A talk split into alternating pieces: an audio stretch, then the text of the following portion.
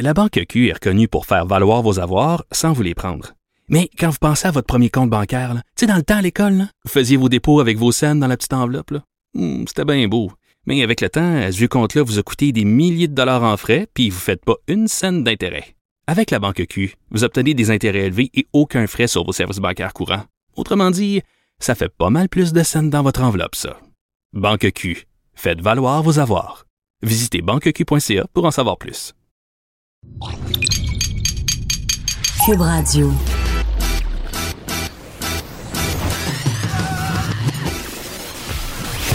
Pour elle, il n'y a jamais de mauvaise question. De 13 à 15. Les effronter. Avec Geneviève Peterson.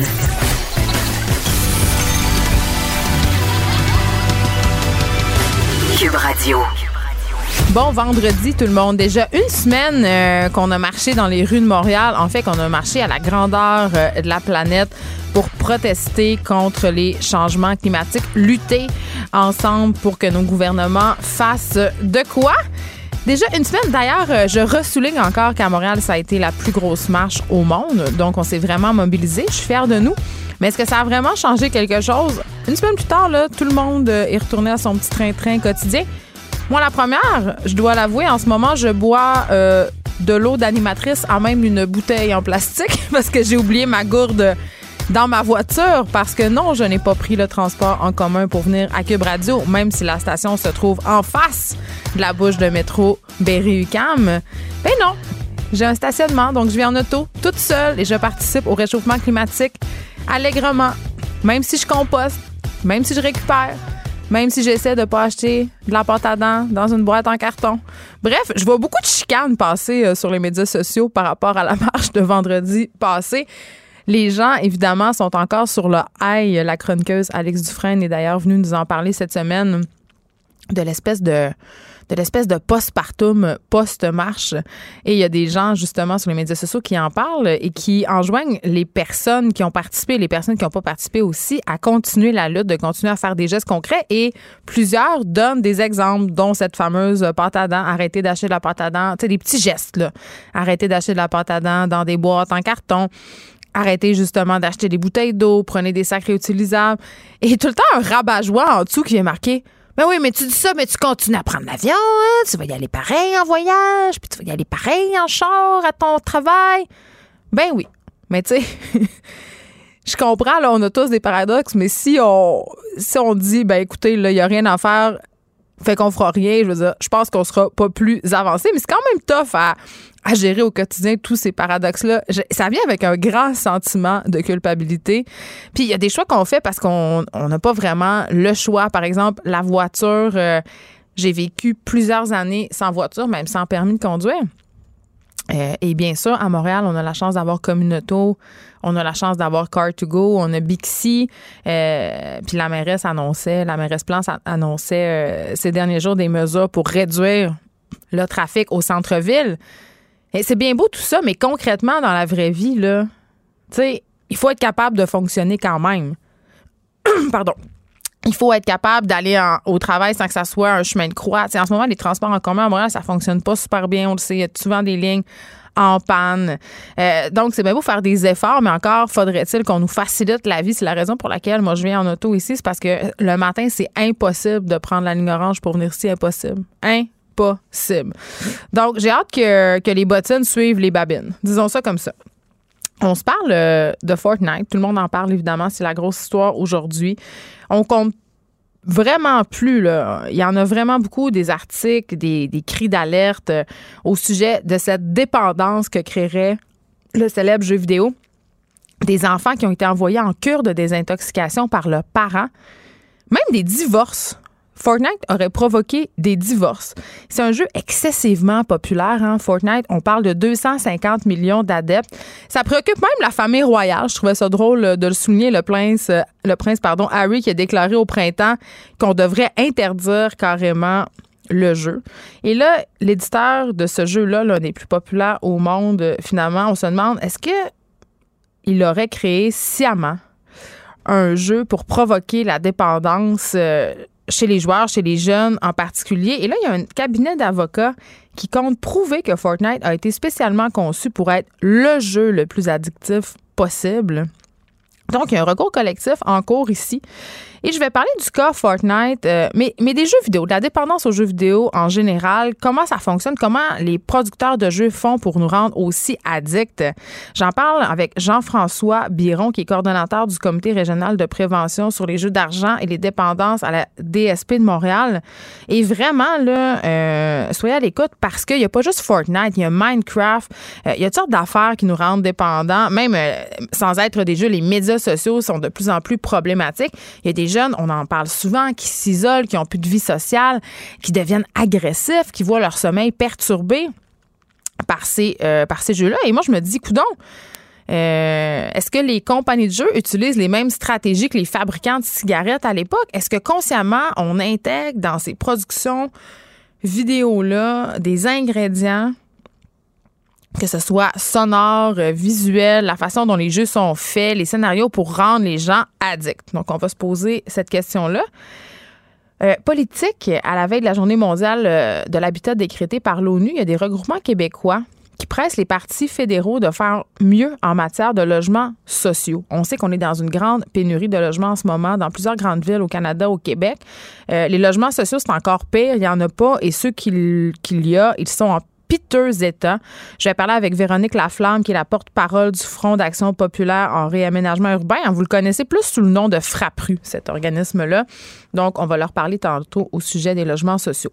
Et là, je veux qu'on revienne sur la consommation excessive d'alcool. Vous savez, hier, on se parlait de cette jeune fille de Rimouski qui a été dans un coma éthylique suite à avoir consommé de l'alcool, puis elle a fait une sortie sur les médias sociaux pour dire écoutez, le coma éthylique, ça arrive pas juste à des gens alcooliques dans le fond des ruelles, ça peut arriver à n'importe qui, même si on n'a pas bu tant que ça. C'est sûr qu'il faut avoir bu, là, mais je veux dire.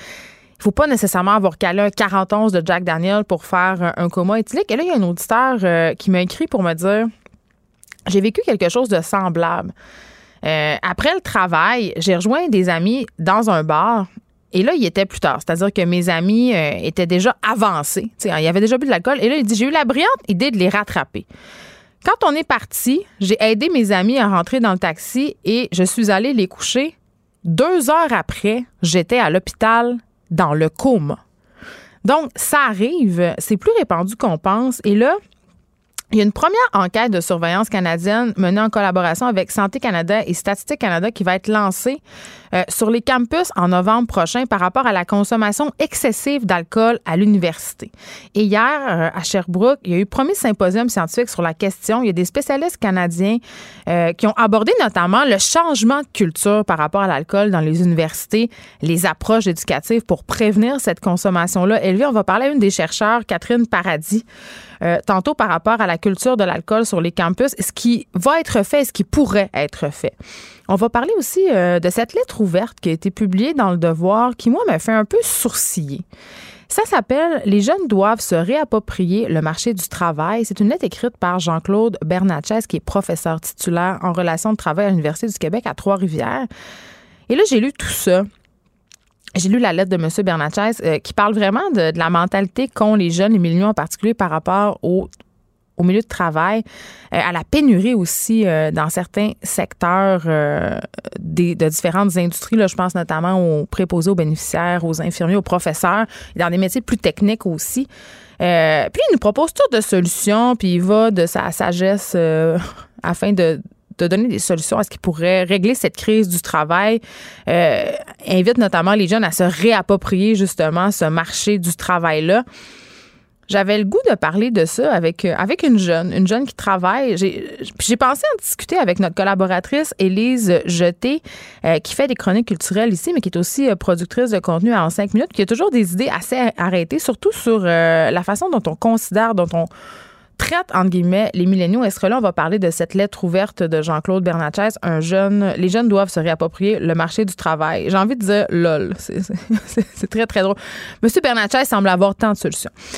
Madeleine Pilote Côté sera là aujourd'hui aussi. Elle a fait euh, évidemment euh, des Vox Pop. Trois sujets pour nous aujourd'hui. Est-ce que les filles ont plus de facilité à l'école? Tu sais, ça a défrayé la manchette, là, cette école de l'Outaouais qui ont décidé de séparer euh, les garçons des filles. Euh, je me suis même insurgée contre ça euh, à propos du fait qu'on orientait les filles vers des, des, des, intérêts différents. Mais quand même, ce qu'il faut retenir de ça, c'est qu'il y a quand même un problème avec les jeunes garçons et l'école. On sait qu'ils sont surreprésentés dans le décrochage scolaire. Est-ce que les filles vraiment ont plus de facilité à l'école? Est-ce que l'école est faite pour les filles? On va se poser cette question-là.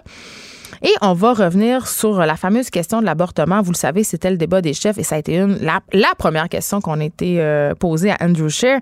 Et d'ailleurs, hier, j'avais Antoine Robitaille à mon micro qui nous a quand même fait une révélation euh, qui, moi, je trouve un peu passée dans le bar, mais que je trouve très, très grave. Julien, Justin Trudeau, pardon, qui en 2011 s'est prononcé ouvertement contre l'avortement. Ouvertement, il le dit. Il le dit, par contre, euh, que ça ne le laisserait pas influencer ses politiques, qu'il ne désirerait pas jamais revenir. Et là, au débat euh, des chefs, justement, Andrew Scheer, qui, a évité la question, qui n'a pas voulu se prononcer, n'a pas voulu dire qu'il était anti-choix, parce que moi, je refuse de dire le mot pro-vie, c'est pas ça du tout.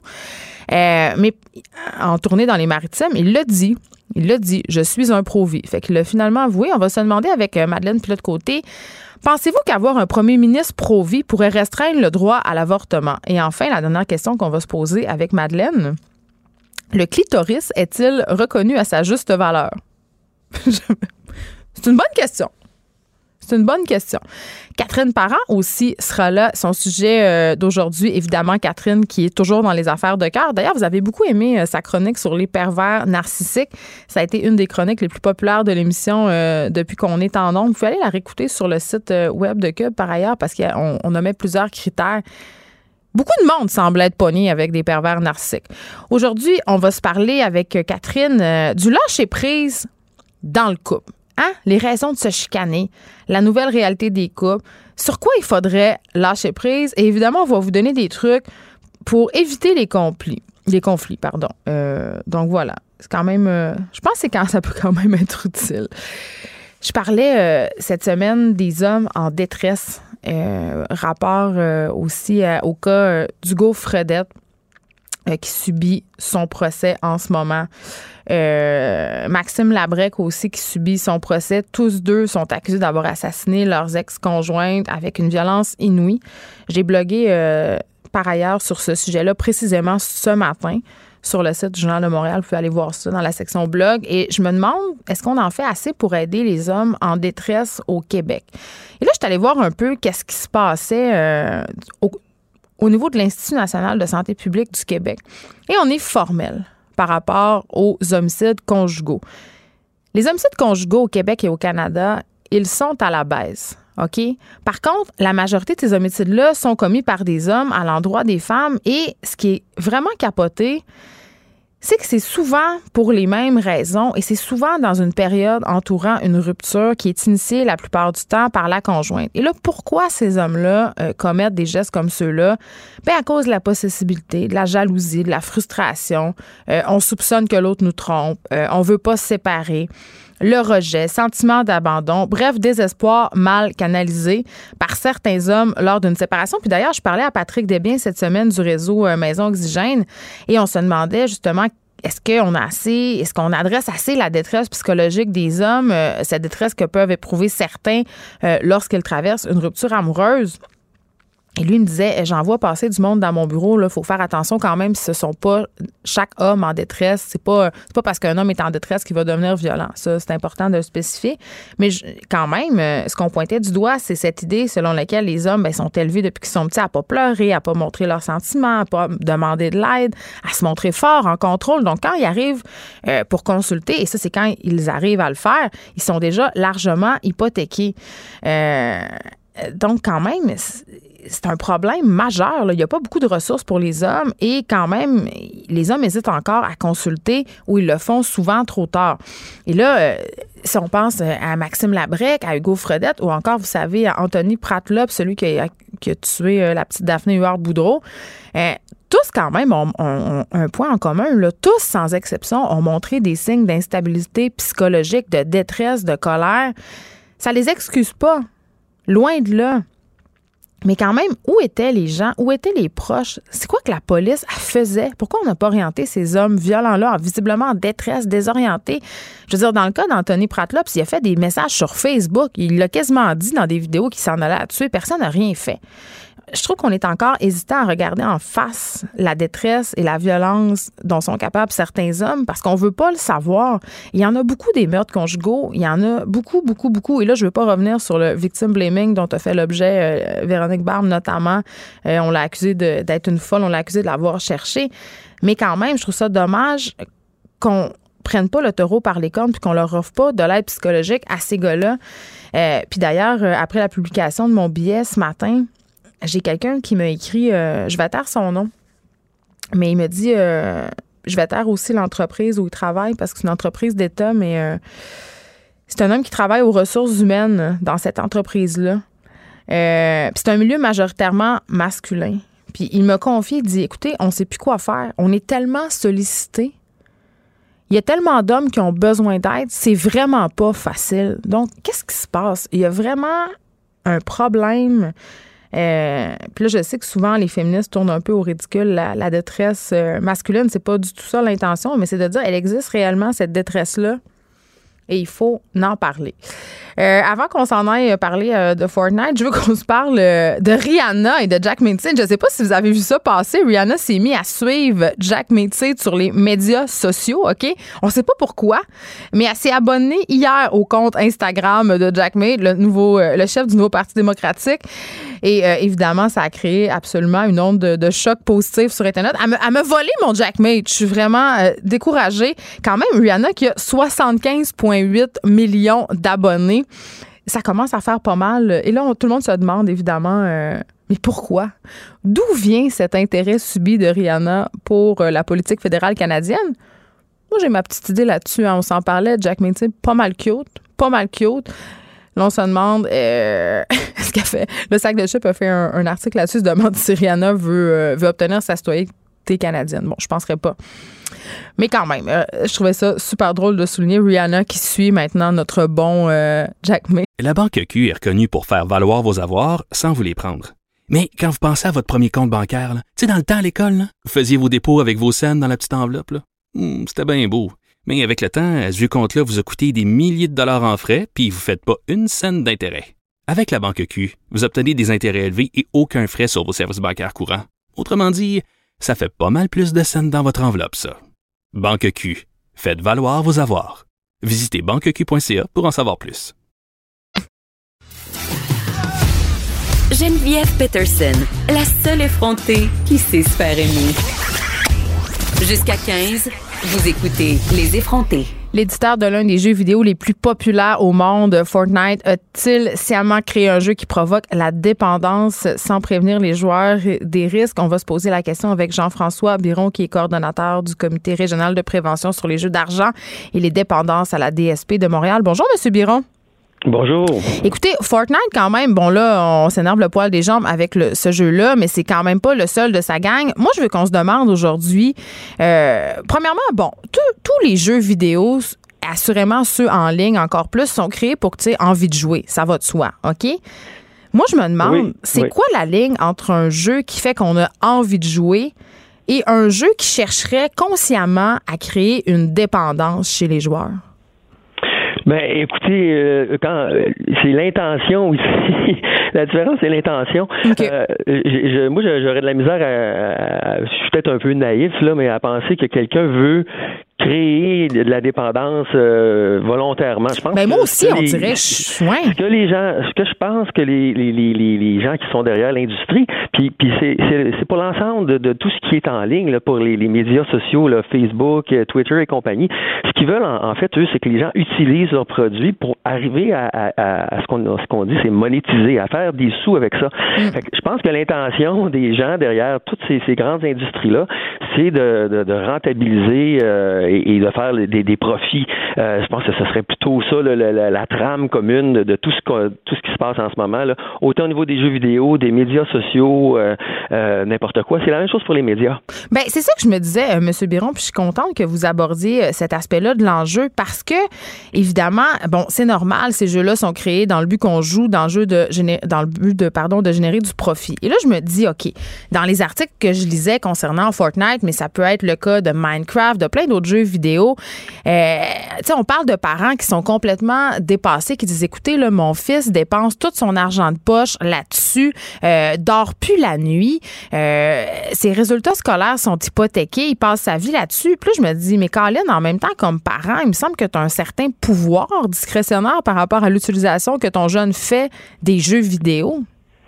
Euh, oui, ben en fait, en, ce moment, ce qu'on se rend compte, c'est, vous savez, moi, il y, a quelque chose que je trouve, euh, je vais peut-être être un peu euh, euh, en dehors du, sujet, mais ce que je trouve positif dans tout ça, c'est que vous savez, moi, ça fait quand même plusieurs années que, que je travaille sur le sujet des écrans, d'internet et, et, tout ça. Et puis, ce qui était difficile pour moi, c'était de, de, de, bien faire comprendre aux gens que les gens parlaient de cyberdépendance, mais il n'y avait pas de, de, spécificité aux, usages comme tel. Je sais pas si vous me suivez. Oui, c'est comme dans le fond, c'est comme si la cyberdépendance c'était aussitôt qu'on était sur l'ordinateur euh, et, qu'on passait du temps sur l'ordinateur. Et là, évidemment, euh, c'était comme nouveau. Il y a des gens qui, passaient beaucoup de temps parce que, bon, ils faisaient différentes choses.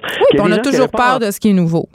Oui, un petit peu. Puis il y avait aussi l'idée que euh, ceux qui, c'est surtout ceux qui le, le font pas, qui comprennent moins bien ce qui peut être fait. Donc il y avait comme un peu un clash de génération et, peut-être d'utilisateurs, de, euh, ceux qui, le font plus souvent, ceux qui le font moins souvent, pour, pour différentes raisons. Et moi, ce que je trouve positif, c'est que euh, bon, évidemment, il y a l'Organisation mondiale de la santé qui a vraiment reconnu que le jeu vidéo, vraiment les jeux vidéo peuvent créer une dépendance. Donc quand, quand on voit qu'il y, y, a des jeunes qui, qui sont vraiment qui vont manquer des cours d'école, euh, euh, qui, qui, va, qui vont euh, disons, se la nuit. vraiment exactement et qui vont trouver des stratégies pour toujours aller jouer et, et, que ça crée des problèmes importants. Ben ça c'est vrai. Ça, ça c'est tout à fait vrai. Donc ça, on n'est pas dans, dans, dans, dans, le champ. Ceci dit, il faut aussi calmer un peu, euh, le, je voudrais le, débat sur le fait que euh, quelqu'un qui est sur les médias sociaux euh, et qui passe du temps là-dessus, si il fait cette personne-là par ailleurs passe du temps à faire d'autres choses et que, comme je vous dirais, qu'il y a une diète équilibrée au niveau au niveau de, de, de, ses utilisations électroniques, ben il n'y a pas nécessairement de problème. Vous comprenez? Et moi, ce que je trouve intéressant là-dedans, c'est que maintenant que le jeu vidéo est reconnu comme vraiment pouvant créer une dépendance, ça permet d'amener de la nuance pour dire, écoutez, bon, ben il y a peut-être des enjeux différents avec les médias sociaux, avec les visionnements. Donc, il y a probablement des impacts pour un ensemble de choses qui sont possibles de faire, mais ils ont les implications psychosociales sont pas les mêmes. Et c'est là qu'on est rendu euh, un petit peu là-dedans, à démystifier euh, euh, qu'est-ce qui est problématique puis dans quelle mesure. Mais oui, c'est ça, parce que là, évidemment, bon, les jeux vidéo, ça peut créer une dépendance, mais le sucre aussi l'alcool aussi. Puis on n'est pas en train de poursuivre les fabricants d'alcool et l'industrie du sucre. On n'est pas en train un peu de se dédouaner en voulant mettre la faute sur les fabricants? Euh, ben, écoutez, euh, non, moi, je n'irai pas jusque là parce que vous savez, il faut, faut faire. Je comprends qu'on a une forme de liberté individuelle. Ben, surtout quand tu es un parent, tu peux gérer l'utilisation de Fortnite de tes enfants. Moi, moi, si je reviens à ça un peu, je comprends pas comment tu peux laisser un enfant jouer 18 heures par jour à Fortnite sans rien dire. Euh, savez, culpabiliser les, les, les parents, c'est peut-être une, façon de, de, regarder la chose, mais en même temps, il faut, faut, comprendre qu'on vit dans un monde hyper connecté où euh, tout nous pousse sur les écrans. Là. Vous savez, moi, je suis devant mon écran en ce moment. Vous, vous allez être sur votre écran dans pas, dans pas long. Puis ah, sur mon écran en ce moment pendant que je vous parle. Ah bon, et voilà. Et donc, euh, pour, les, organisations fonctionnent avec des écrans. Euh, on fait nos transactions bancaires avec des écrans. On magasine nos voyages avec des écrans. Et puis, à travers ça, il y a différentes choses qui sont proposées. Euh, donc, on vit dans ce monde-là. Et donc, c'est plus facile d'échapper, je vous dirais, parce que l'environnement a aussi un rôle à jouer sur la façon dont on se comporte. Donc, je vous dirais un petit peu ça. Vous, vous avez sûrement des notifications sur Facebook, sur Twitter et compagnie puis je ne sais pas si vous vous questionnez vous-même sur votre utilisation, mais, je me questionne chaque jour. Bon, donc à ce moment-là, les, parents, ils n'ont pas un contrôle absolu sur ce que font leurs enfants. Il y a toujours des, zones là euh, euh, où, l'enfant a une forme de liberté, d'autonomie, et puis à ce moment-là, on n'a pas le contrôle sur ce qui se passe. Fait que moi, je suis, je suis plus ou moins dans, dans, le, d'accord de blâmer, puis, et, j'aimerais plutôt une réflexion sur, écoutez, quand on regarde qu'est-ce qui cause ces problèmes-là, c'est oui, il y a une part de traits individuels, de traits de personnalité. Il y a des gens qui sont plus vulnérables pour différentes raisons. Et ensuite de ça, il y a aussi l'environnement qui, dans lequel on évolue, qui, qui effectivement peut être réfléchi. Euh, c'est-à-dire que euh, les milieux scolaires, les, les, milieux où les jeunes évoluent, tout ça, il y a moyen de réfléchir pour dire comment on peut favoriser le fait que les jeunes fassent d'autres choses, puissent développer d'autres choses. Euh, oui, parce que c'est difficile. Moi, j'en ai trois des enfants, M. Biron. Et évidemment, bon, mon fils a quatre ans, mais mes deux plus vieilles sont assez branchées. Là. Ils, ont, ils ont des iPads, ils ont l'Apple TV et tout ça. Et ça devient excessivement difficile pour moi de les débarquer de là-dessus. Puis en même temps, je trouvais ça intéressant ce que vous disiez. on fait une utilisation aussi saine de ces objets-là. Ils sont omniprésents dans nos vies. Donc, où est-ce qu'on trace la ligne? Comment on fait pour les faire décrocher puis savoir quand est-ce que c'est trop? Ben, c'est ça. C'est la question à laquelle on est tous confrontés. c'est la question à 100 euh. J'attends que quelqu'un me m'aide à y répondre parce que je la pose souvent. Oui, oui, ben en, fait, il y a des pistes effectivement, mais mais c'est facile de glisser. Et puis c'est sûr que si on fait, on, on ne fait qu'informer la, la, population, qu'informer les individus, ben on fait une intervention qui est limitée à ce moment-là. C'est pas mauvais, il faut le faire, il faut continuer, il faut développer le jugement critique des jeunes. Euh, D'ailleurs, il y a une campagne, je sais pas si vous en avez entendu parler, euh, ça s'appelle Pose ton écran. C'est fait par la euh, par euh, l'organisation, euh, l'organisme Capsana. Donc c'est pose-ton-écran.com. Et là-dessus, vraiment, on se questionne sur l'hyperconnectivité, le temps qui est consacré, la place que ça prend dans nos vies. Et il y a plusieurs outils là-dedans pour aider à la fois les jeunes et les parents. Mais oui, parce que le discours répressif ou justement le discours culpabilisant, je pense qu'on a montré que ça fonctionne pas vraiment. Non, ça, ça, ça fonctionne pas, c'est pas constructif. Et, et, euh, et dans le fond, c'est sûr qu'il y a une réflexion à faire sur qu'est-ce qui est commercialisé comme produit. Euh, c'est-à-dire que euh, vous, vous pouvez quand même décider d'avoir moins de notifications sur votre téléphone, de dire bon ben non, je dis non là quand on me propose de, de mettre euh, les, les, de recevoir les, les, notifications pour tel site ou pour tel site. Et puis là vous, vous, vous purifiez un peu votre environnement numérique si vous voulez quand vous faites ce choix-là. Mais ceci dit, parfois c'est difficile de, de, de, de, couper certaines choses. Donc il pourrait y avoir une responsabilité partagée là, par l'ensemble des acteurs là, autour de ça pour créer des environnements qui permettent aux gens de, oui, tirer les bénéfices des technologies euh, Internet et euh, des réseaux sociaux, euh, sociaux et tout ça, mais en même temps d'être capable d'avoir du temps pour faire d'autres choses. C'est peut-être là la, ligne. Là. Monsieur Biron, en terminant, vous avez parlé tantôt des traits peut-être qui nous mènent vers la dépendance, des gens qui auraient des prédispositions. Comment on fait euh, pour détecter, si on veut, si, c'est possible aussi, je ne sais pas, chez nos enfants, euh, est-ce que je pourrais voir, par exemple, chez ma fille, euh, des traits chez elle qui, qui m'indiqueraient qu'elle serait susceptible de développer une dépendance, mettons? Ben, vous savez, les, les, les, traits, les traits de personnalité, ils sont, sont difficiles, c'est, c'est intrinsèque, hein. Puis des fois, ils sont latents.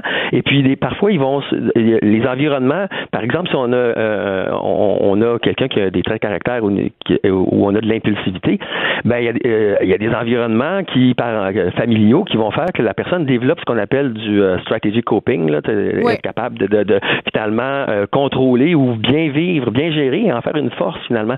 Donc, évidemment, ça devient difficile d'y aller de cette façon-là. Euh, ce que je vous dirais, par exemple, c'est évidemment, il y, a les symptômes. Quand on voit euh, quelqu'un qui est vraiment super dépendant, qui, est vraiment, qui, est une dépendance et tout ça, c'est que passe vraiment beaucoup de temps et ça devient une priorité croissante pour elle. Et, pour qu'on parle d'une dépendance, il faut qu'il y ait des dysfonctions dans, dans, d'autres sphères de la vie, c'est-à-dire que euh, la, différence entre une mauvaise habitude qui crée des problèmes versus une dépendance, c'est que, euh, euh, quand c'est une dépendance, on, ment, on met toutes sortes de stratégies pour arriver à, continuer à jouer, puis on est soi-même parfois conscient du problème que ça crée. Fait que c'est sûr que les signes pour les parents, ça va être un peu des signes qui sont un petit peu euh, classique, c'est-à-dire qu'il va y avoir un grand investissement euh, dans, le jeu ou le matériel informatique. Le temps consacré euh, va être très élevé. Euh, la personne semble incapable d'arrêter, semble absente quand on lui parle. Ça, arrive des fois, là, on parle à quelqu'un, il nous répond machinalement, mais il est préoccupé par d'autres choses. Le désengagement social, arrêter de faire des choses que la personne faisait avant. Dans le fond, c'est comme si le monde social se, rétrécissait. Puis évidemment, il va y avoir baisse de rendement scolaire ou baisse de, productivité. Euh, il peut avoir des, signes de l'anxiété. On, voit un peu plus de détresse. C'est quand même des signes euh, assez importants. Euh, c'est quand même, ça demeure préoccupant, bien entendu. Merci Jean-François Biron. Vous êtes coordonnateur du comité régional de prévention sur les jeux d'argent et les dépendances à la DSP de Montréal. Et là, euh, pendant que M. Biron euh, me parlait, je suis allée voir sur le site pose-ton-écran.com et je dois dire que je trouve ça assez bien fait. Allez-y. ça dit on n'est pas contre les écrans, mais on est pour les mettre de côté de temps en temps. On n'est pas contre Internet et la technologie, mais pour des connexions qui enrichissent la vie. Je trouve que quand même, c'est une très bonne chose. Puis la démarche répressive, je pense qu'on l'a démontré à plusieurs reprises et M. Biron vient de le dire, ça donne jamais de très bons résultats. La Banque Q est reconnue pour faire valoir vos avoirs sans vous les prendre. Mais quand vous pensez à votre premier compte bancaire, tu sais, dans le temps à l'école, vous faisiez vos dépôts avec vos scènes dans la petite enveloppe. Hmm, c'était bien beau. Mais avec le temps, ce vieux compte-là vous a coûté des milliers de dollars en frais, puis vous ne faites pas une scène d'intérêt.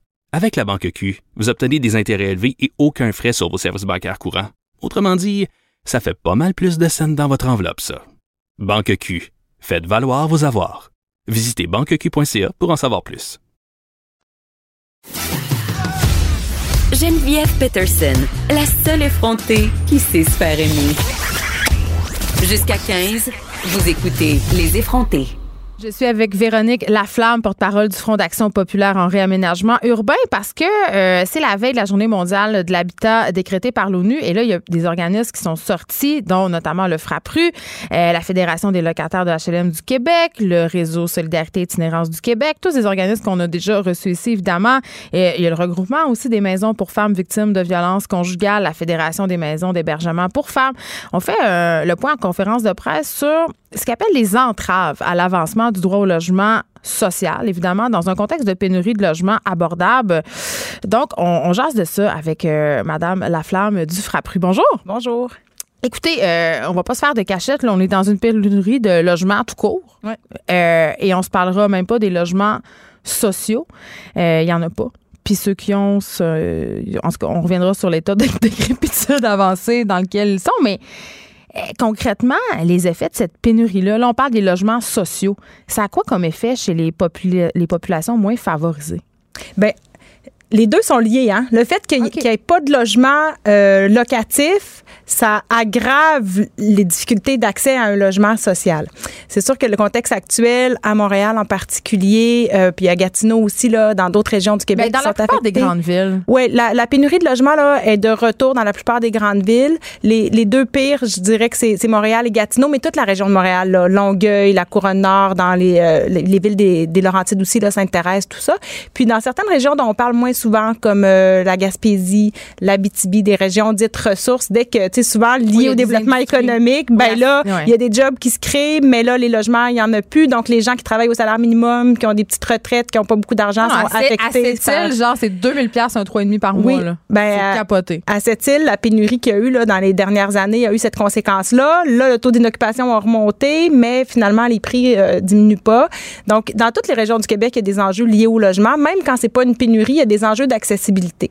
Puis de qualité aussi. Donc là, actuellement, on a une pénurie de logements. Puis ça fait ressortir l'absence d'alternatives pour les gens qui peuvent qui n'ont pas accès à un logement point ou qui peuvent pas payer le prix qui est demandé sur le marché privé. moi, j'ai une question, là, juste pour qu'on se démêle un peu. Les coops, là, les coopératives d'habitation, est-ce que c'est considéré comme des logements sociaux? Nous, pour nous, oui. En fait, c'est que c'est du logement, mais c'est pas, c'est, souvent maintenant utiliser le vocable logement social et communautaire. Parce que du logement social, souvent les gens disent, ah, ben, on pense au HLM, qui sont des logements euh, 100 subventionnés qui sont des logements de propriété publique. Les coops, c'est la propriété des coops, c'est géré par les coops elles-mêmes. Mais c'est des loyers réduits. Ben, en fait, c'est qu'il y a toujours une partie de logements subventionnés, mais pas tous. Donc, c'est sûr que dans les coops et les organismes sans but lucratif d'habitation, selon le, le, volet, parce qu'il y en a qui sont destinés aux personnes euh, aînées, il y en a qui sont euh, pour les personnes en sortie d'itinérance ou qui ont des besoins particuliers, par exemple des projets pour les jeunes mères, des projets pour les jeunes, etc. Donc, dans ces volets-là, souvent, c'est 100% des logements qui vont être subventionnés, mais sinon, en général, c'est jusqu'à 50% des logements. Ça vient de changer, là, ça va pouvoir être plus enfin. Sinon, c'était 20 à 50 seulement des logements qui étaient subventionnés dans ces, dans ces projets-là, mais ça répond aussi à d'autres besoins. Les logements qui sont pas subventionnés vont souvent être plus chers que sur, moins chers que sur le marché privé. moi, j'ai des amis qui habitent dans des coops, là, qui gagnent 100 000 par année. Ouais, ça, là, ben, leur, ça leur coûte 500 pièces Ouais. par mois. Ben là, ça, c'est un autre enjeu. Ouais. ça, ça c'est un autre enjeu. Mais ça Euh, existe. Ben, en fait, je dirais pas que c'est la majorité des cas parce que, tu sais, vivre dans une coop, c'est qu'il faut s'impliquer. Il faut, euh, il faut faire des heures d'implication, il faut être choisi. Puis c'est sûr que aussi le fait que le programme qui permet de faire des, euh, des coops des OSBL au Québec a été sous-financé pendant des années, ça fait en sorte que le logement, le loyer des logements non subventionnés, ben souvent il était plus cher. Tu sais, 95% du loyer médian du marché s'est rendu cher à Montréal. Donc, c'est pas tout- les gens qui avaient des revenus moyens, mais qui, à qui s'adressent ces logements-là, souvent, ben, pouvaient pas se les payer. Donc, c'est sûr qu'il y a une panoplie de facteurs qui expliquent ça, mais je dirais pas que c'est la majorité des gens qui vivent en coop. Puis, les coops aussi, ça permet souvent à des personnes qui ont des revenus plus élevés que, que ce que ça prend pour être subventionné, mais qui ont quand même des petits revenus. Tu sais, souvent, tu gagnes, euh, si tu es une famille monoparentale, puis tu as un revenu là, de 35 000, ben, c'est, Non, tu ça- peux pas, t'es pas riche, là. Puis d'avoir un logement qui est moins cher que sur le marché privé, ça te permet d'améliorer tes conditions de vie, de faire en sorte que tes enfants ont des loisirs, puis que t'as pas la corde au cou tout le temps. Ça, je pense donc, que tout le a- monde c'est- s'entend. c'est- ben, donc, c'est dans la, dans, dans la plupart de ces logements-là, c'est du monde comme ça qui y vivent. Après ça, il y a toujours euh, des, des exceptions dont on pourrait parler, puis qui peuvent s'expliquer, mais je dirais pas que c'est la majorité. OK, parlons euh, des logements sociaux euh, à Montréal. Parce que, bon, évidemment, on le sait, il y en manque. Euh, puis aussi, il y a la gentrification des Ouais. quartiers qui fait. Parce que là, je veux qu'on Ah, se démêle un oui. peu, euh, Madame Laflamme. Euh, Le prix moyen d'un logement à Montréal pour un 4,5, c'est quoi? Ben, selon la SCHL, qui fait à chaque année euh, un rapport sur le marché locatif, à Montréal, le loyer moyen général, là, hey, là j'avais pas préparé ce chiffre-là, mais il est autour de 900 do- pour un 4,5 là. C'est quand même mais, beaucoup d'argent. Mais, mais c'est pas ça, le loyer moyen. Même, je pense qu'il est en bas de 900 pour un 4,5 selon les données de la SCHL. Ouais. Mais quand tu regardes les loyers disponibles, là, c'est vraiment la plus cher. Ben, c'est parce que ce que la SCHL ressent, c'est l'ensemble des logements. Mais elle-même le, note- le noté pour une première fois cette année, il y a une différence importante entre les logements qui sont disponibles puis tous les logements sur lesquels ils font leur étude. Fait que mettons que tous les logements, le 4,5 moyen, là, c'est entre, mettons, 850 puis 900 dollars.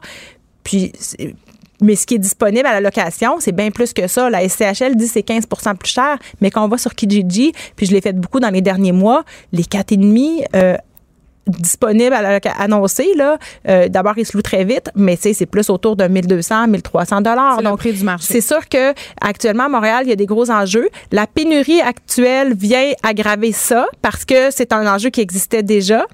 On s'entend-tu? Tout va bien. OK. Donc, euh, euh, il y a déjà euh, la spéculation immobilière là, effrénée dont on parle ces temps-ci. C'est pas nouveau d'aujourd'hui. Ça fait quelques années déjà qu'on le voit, le boom, la construction de condos, entre autres dans le sud-ouest. Tu sais, là, déjà, la, la disparition de logements locatifs, leur transformation en Airbnb. Donc, ce contexte était déjà là à Montréal.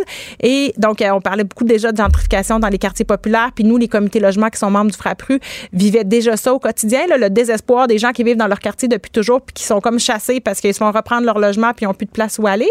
Donc, c'est sûr que c'est... euh, c'est un gros c'est un gros enjeu puis là la pénurie actuelle elle vient euh, elle, vient aggraver ça parce que là il y a juste pas de logement fait que dans ce temps-là les propriétaires ont le gros bout du bâton donc on peut augmenter le prix demandé même si Mais en même temps, on, com- on comprend que le, le parc locatif, c'est un jeu d'offre et de demande. Ça, on le comprend. Mais là, vous, c'est les logements sociaux, donc c'est un autre, c'est une autre chose parce qu'il faut euh, les personnes qui sont défavorisées, il faut en tenir compte. On peut pas juste les mettre de côté.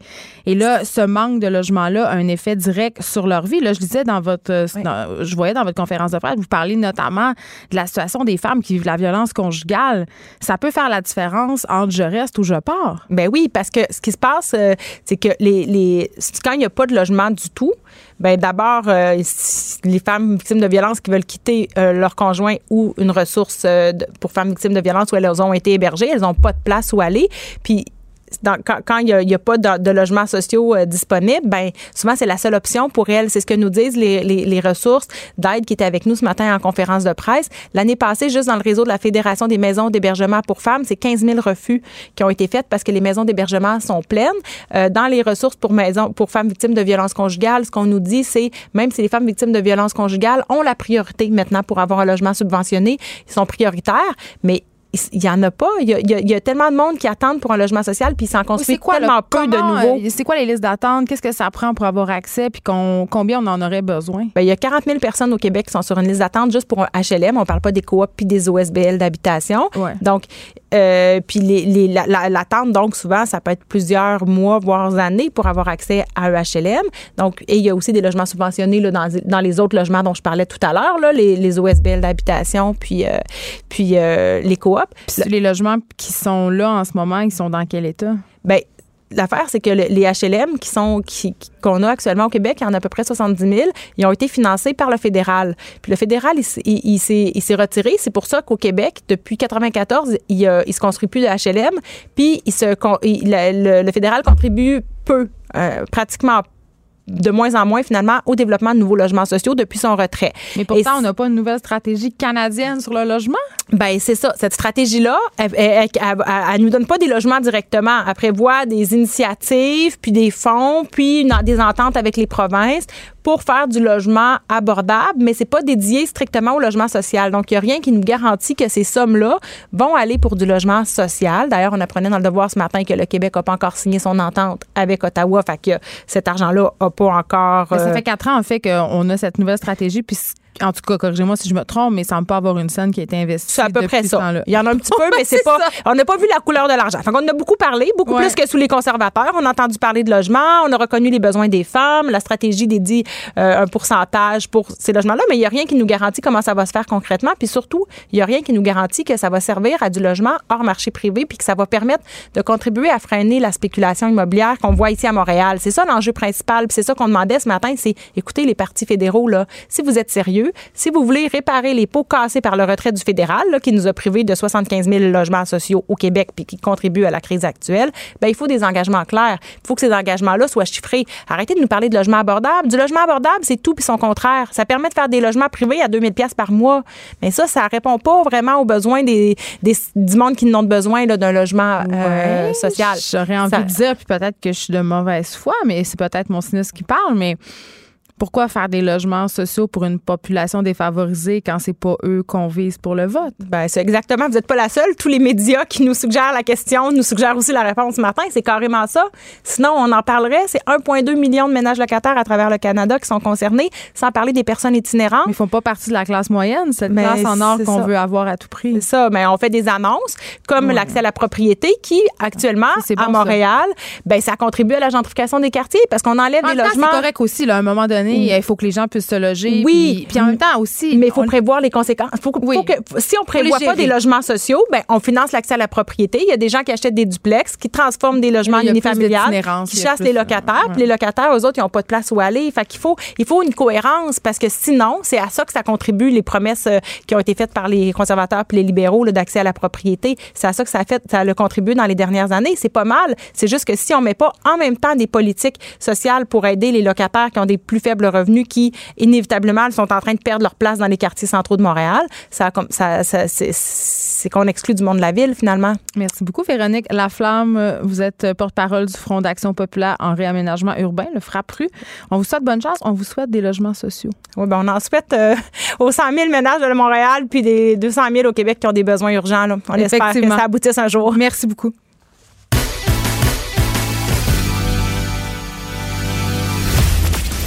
Elle ne tourne jamais sa langue cette fois avant de parler.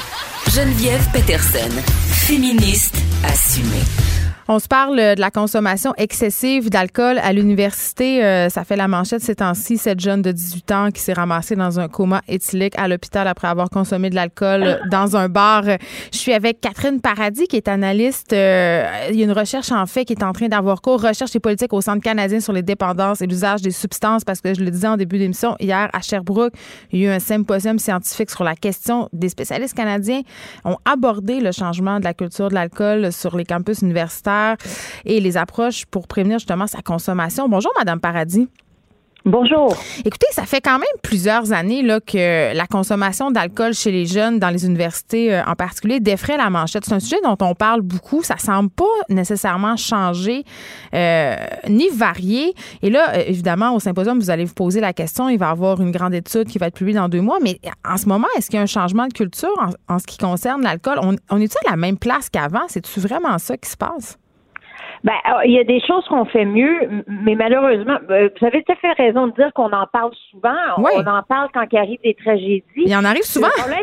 ben, oui, puis le problème, c'est que même si on en parle souvent, on fait rarement quelque chose. C'est une problématique qui a été cruellement négligée euh, au cours des dernières années au profit euh, de d'autres problématiques, que ce soit de santé mentale, de violence sexuelle. Mm. Bon, on, vient de passer à travers euh, la légalisation du cannabis, mais voilà. Puis l'alcool, malheureusement, il accorde pas l'attention que ça mérite parce que c'est vraiment une problématique sérieuse chez nous. Mais on banalise, on banalise l'alcool, je crois socialement. C'est pas juste chez les jeunes. La consommation d'alcool, j'en parle souvent, euh, est érigé un peu en mode de vie. On est très épicurien. Hein. On a des émissions de cuisine où on boit du vin. Euh, puis, si on revient au campus, je pense, entre autres, que la fameuse culture des frat house aux États-Unis, des sororités, a quand même un impact. Jusqu'ici, là, on parle des parties d'initiation, des concours de calage. Tout ça, ça, se passe encore dans, nos universités québécoises et canadiennes.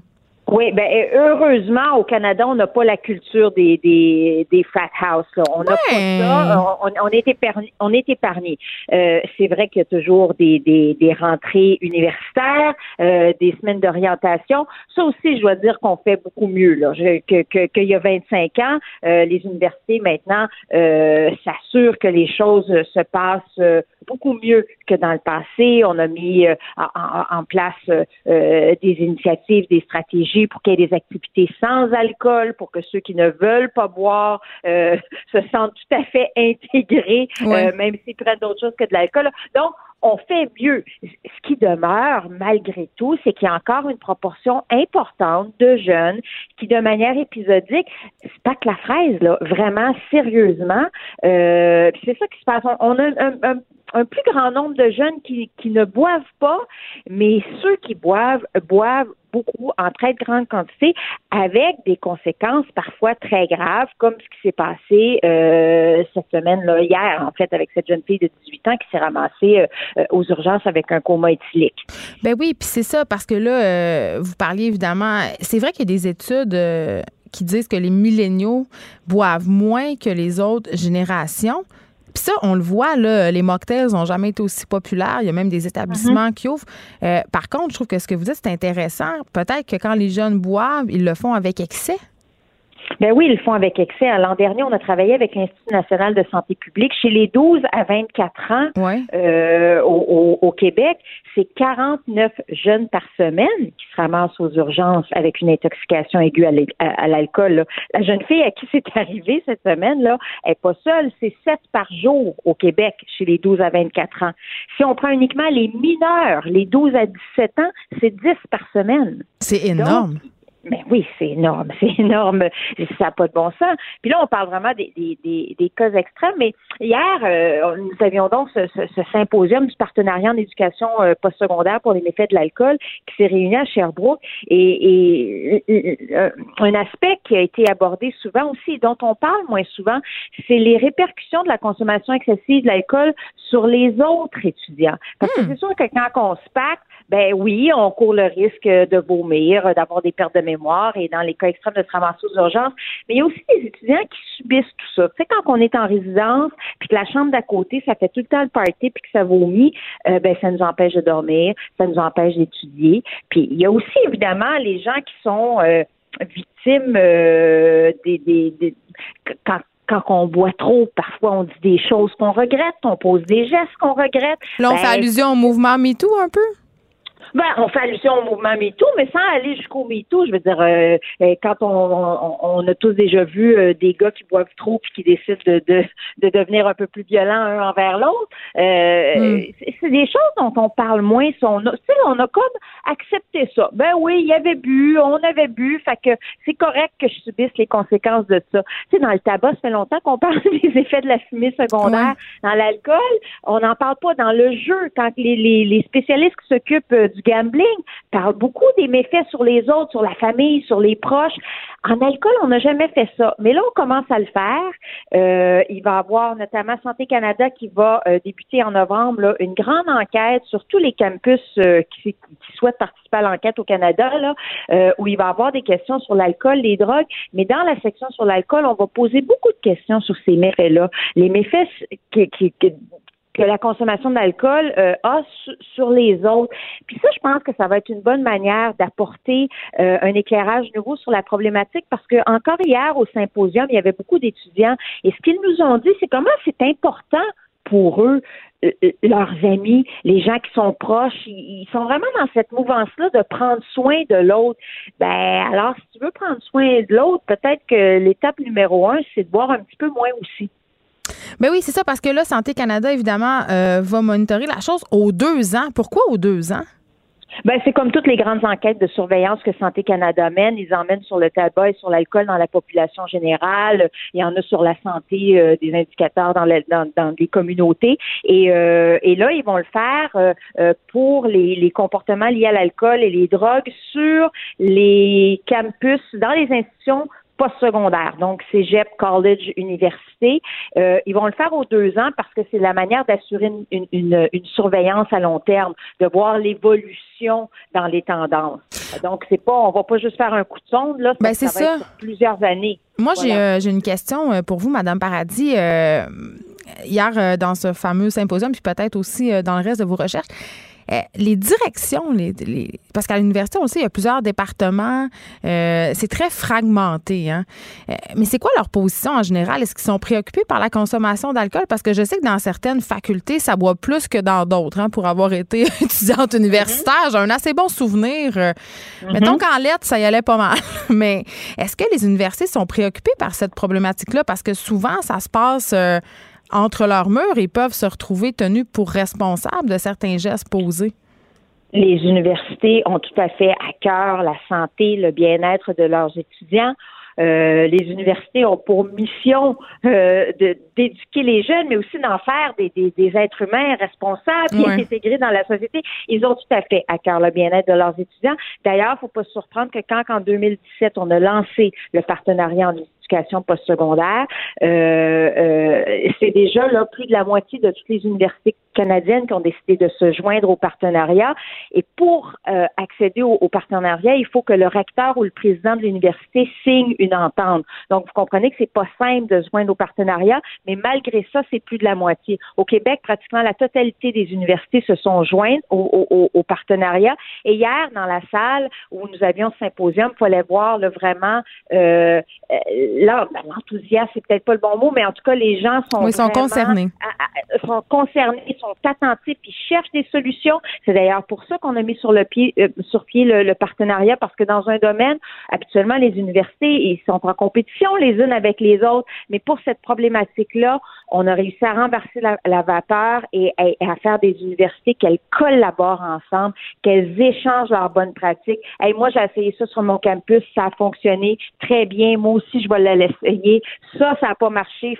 Perds pas ton argent puis ton temps là-dessus. Donc, beaucoup de collaboration entre toutes nos universités canadiennes.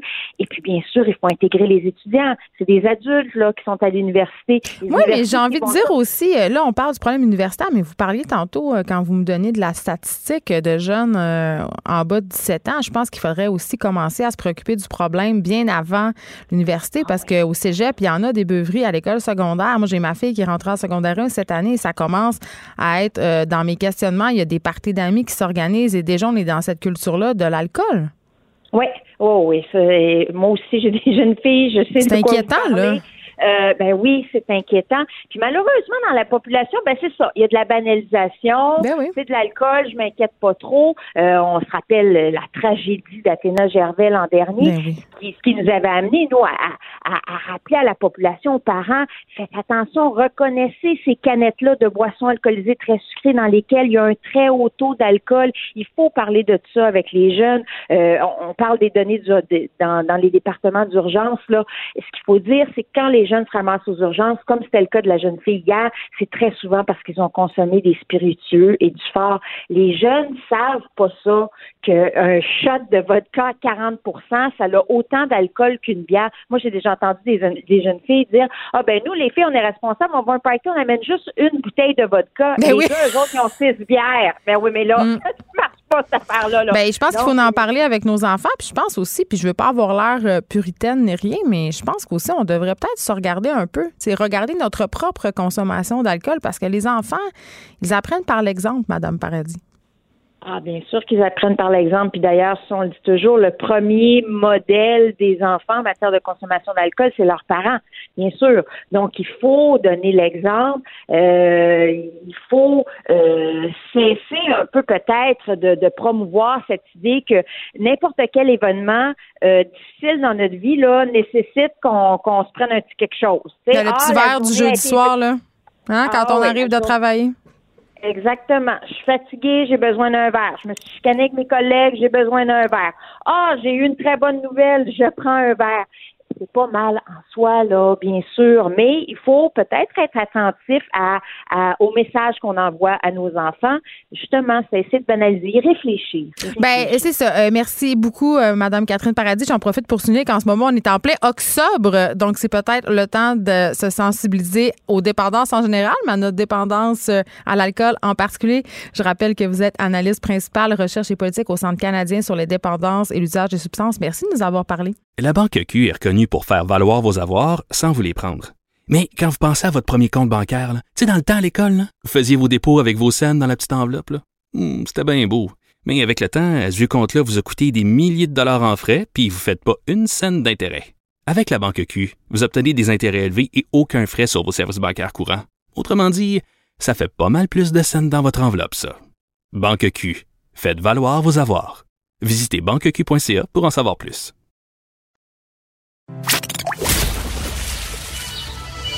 Les effronter. Deux heures où on relâche nos bonnes manières.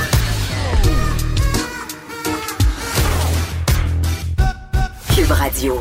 On va les relâcher nos bonnes manières. J'oublie tout le temps que je peux faire ça, relâcher mes bonnes manières quand je viens aux ben, effronter. Je trouve que tu l'oublies pas tant. Hein. Mais c'est parce que quand tu viens pour la chronique culturelle, on s'entend, on n'a pas beaucoup l'occasion de faire l'opinion. C'est moi qui jette tout le temps des pavés dans la mort en étant le grinch de ta chronique. Oui. Mais là, Elie Jeté, aujourd'hui, j'avais envie euh, que tu viennes avec moi parce que euh, a été porté à mon attention ce matin. Et là, attention, attention, attention, avertissement, OK?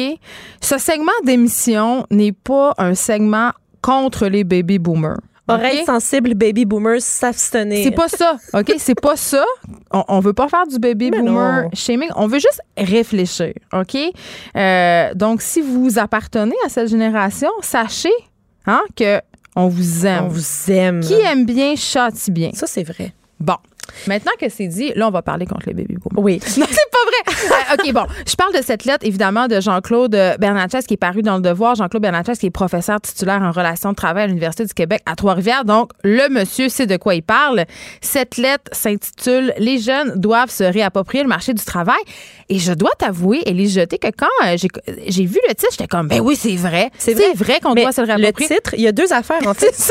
Il y a deux affaires avec lesquelles je suis absolument d'accord euh, en en, tout point dans ce texte. Et la première, c'est le titre. le titre, ça va. Mais moi, il y a une affaire, puis c'est pas mal le titre. Si on me dit, si on me dit tu, tu fais partie des jeunes, tu fais partie de ces jeunes qui ont un marché du travail un petit peu euh, anachronique, si on veut, il y a des affaires qui fonctionnent pas pour ouais, Mais c'est ça. On va y revenir parce que là, on va, on va se faire une petite mise en contexte. Là. Euh, Monsieur Bernatchez, évidemment, commence sa lettre en disant bon, évidemment, là, tout le monde sait ça. On est dans une pyramide décroissante. C'est-à-dire, sur le plan démographique, euh, les baby boomers qui étaient très nombreux s'en vont tranquillement ou sont déjà à la retraite. Il y a eu évidemment l'affaissement du taux de natalité au tournant des années 90. Euh, donc, on est beaucoup moins. Et là, évidemment, euh, on manque de travailleurs. Exact. On est en nombre insuffisant et on est en nombre insuffisant non seulement pour occuper des postes, mais aussi pour payer les retraites de ces gens-là. Tu sais, comme ça va pas, ça additionne pas, comme on dit en bon français. Donc, le, professeur nous fait, euh, nous fait donc des recommandations à nous, les jeunes, pour euh, se réapproprier ce milieu de travail qui est le nôtre maintenant. Mais, c'est correct parce que c'est vrai qu'il y a une pénurie de main-d'œuvre. Les infirmières, les préposés aux bénéficiaires, les enseignants. on en parle souvent. Il y a des élèves qui ont commencé l'année, pas de prof, il n'y avait pas de directeur dans les écoles. Je veux dire, et, là, le problème, et, là, ça, je suis d'accord. Le problème, euh, c'est que remplacer cette main-d'œuvre-là, elle est difficile. Oui. Euh, parce que, bon, à cause du nom, mais là, je décroche un peu. Élise. C'est ça, là. C'est où tu décroches? Ben, c'est qu'on dit qu'on doit. Euh, on parle des métiers justement plus manuels, mhm. souvent là, les métiers à vocation particulière, comme justement les infirmières, les préposés aux bénéficiaires. Et là, on dit on doit redonner aux jeunes l'envie euh, de les exercer, ces métiers-là. Et là, là où moi je trouve que le bas blesse, c'est on parle de métier évidemment où les conditions sont vraiment très moyennes, OK? Et là on se sert de cette fameuse expression la vocation. Oui, puis on s'entend que là, il, nous, il, il, se révolte dans sa lettre à, un certain moment en il disant... dit qu'on se valorise plus on, par notre travail. On se valorise plus, puis il dit on a des groupes d'élèves sans enseignants. Puis là, ça, ça...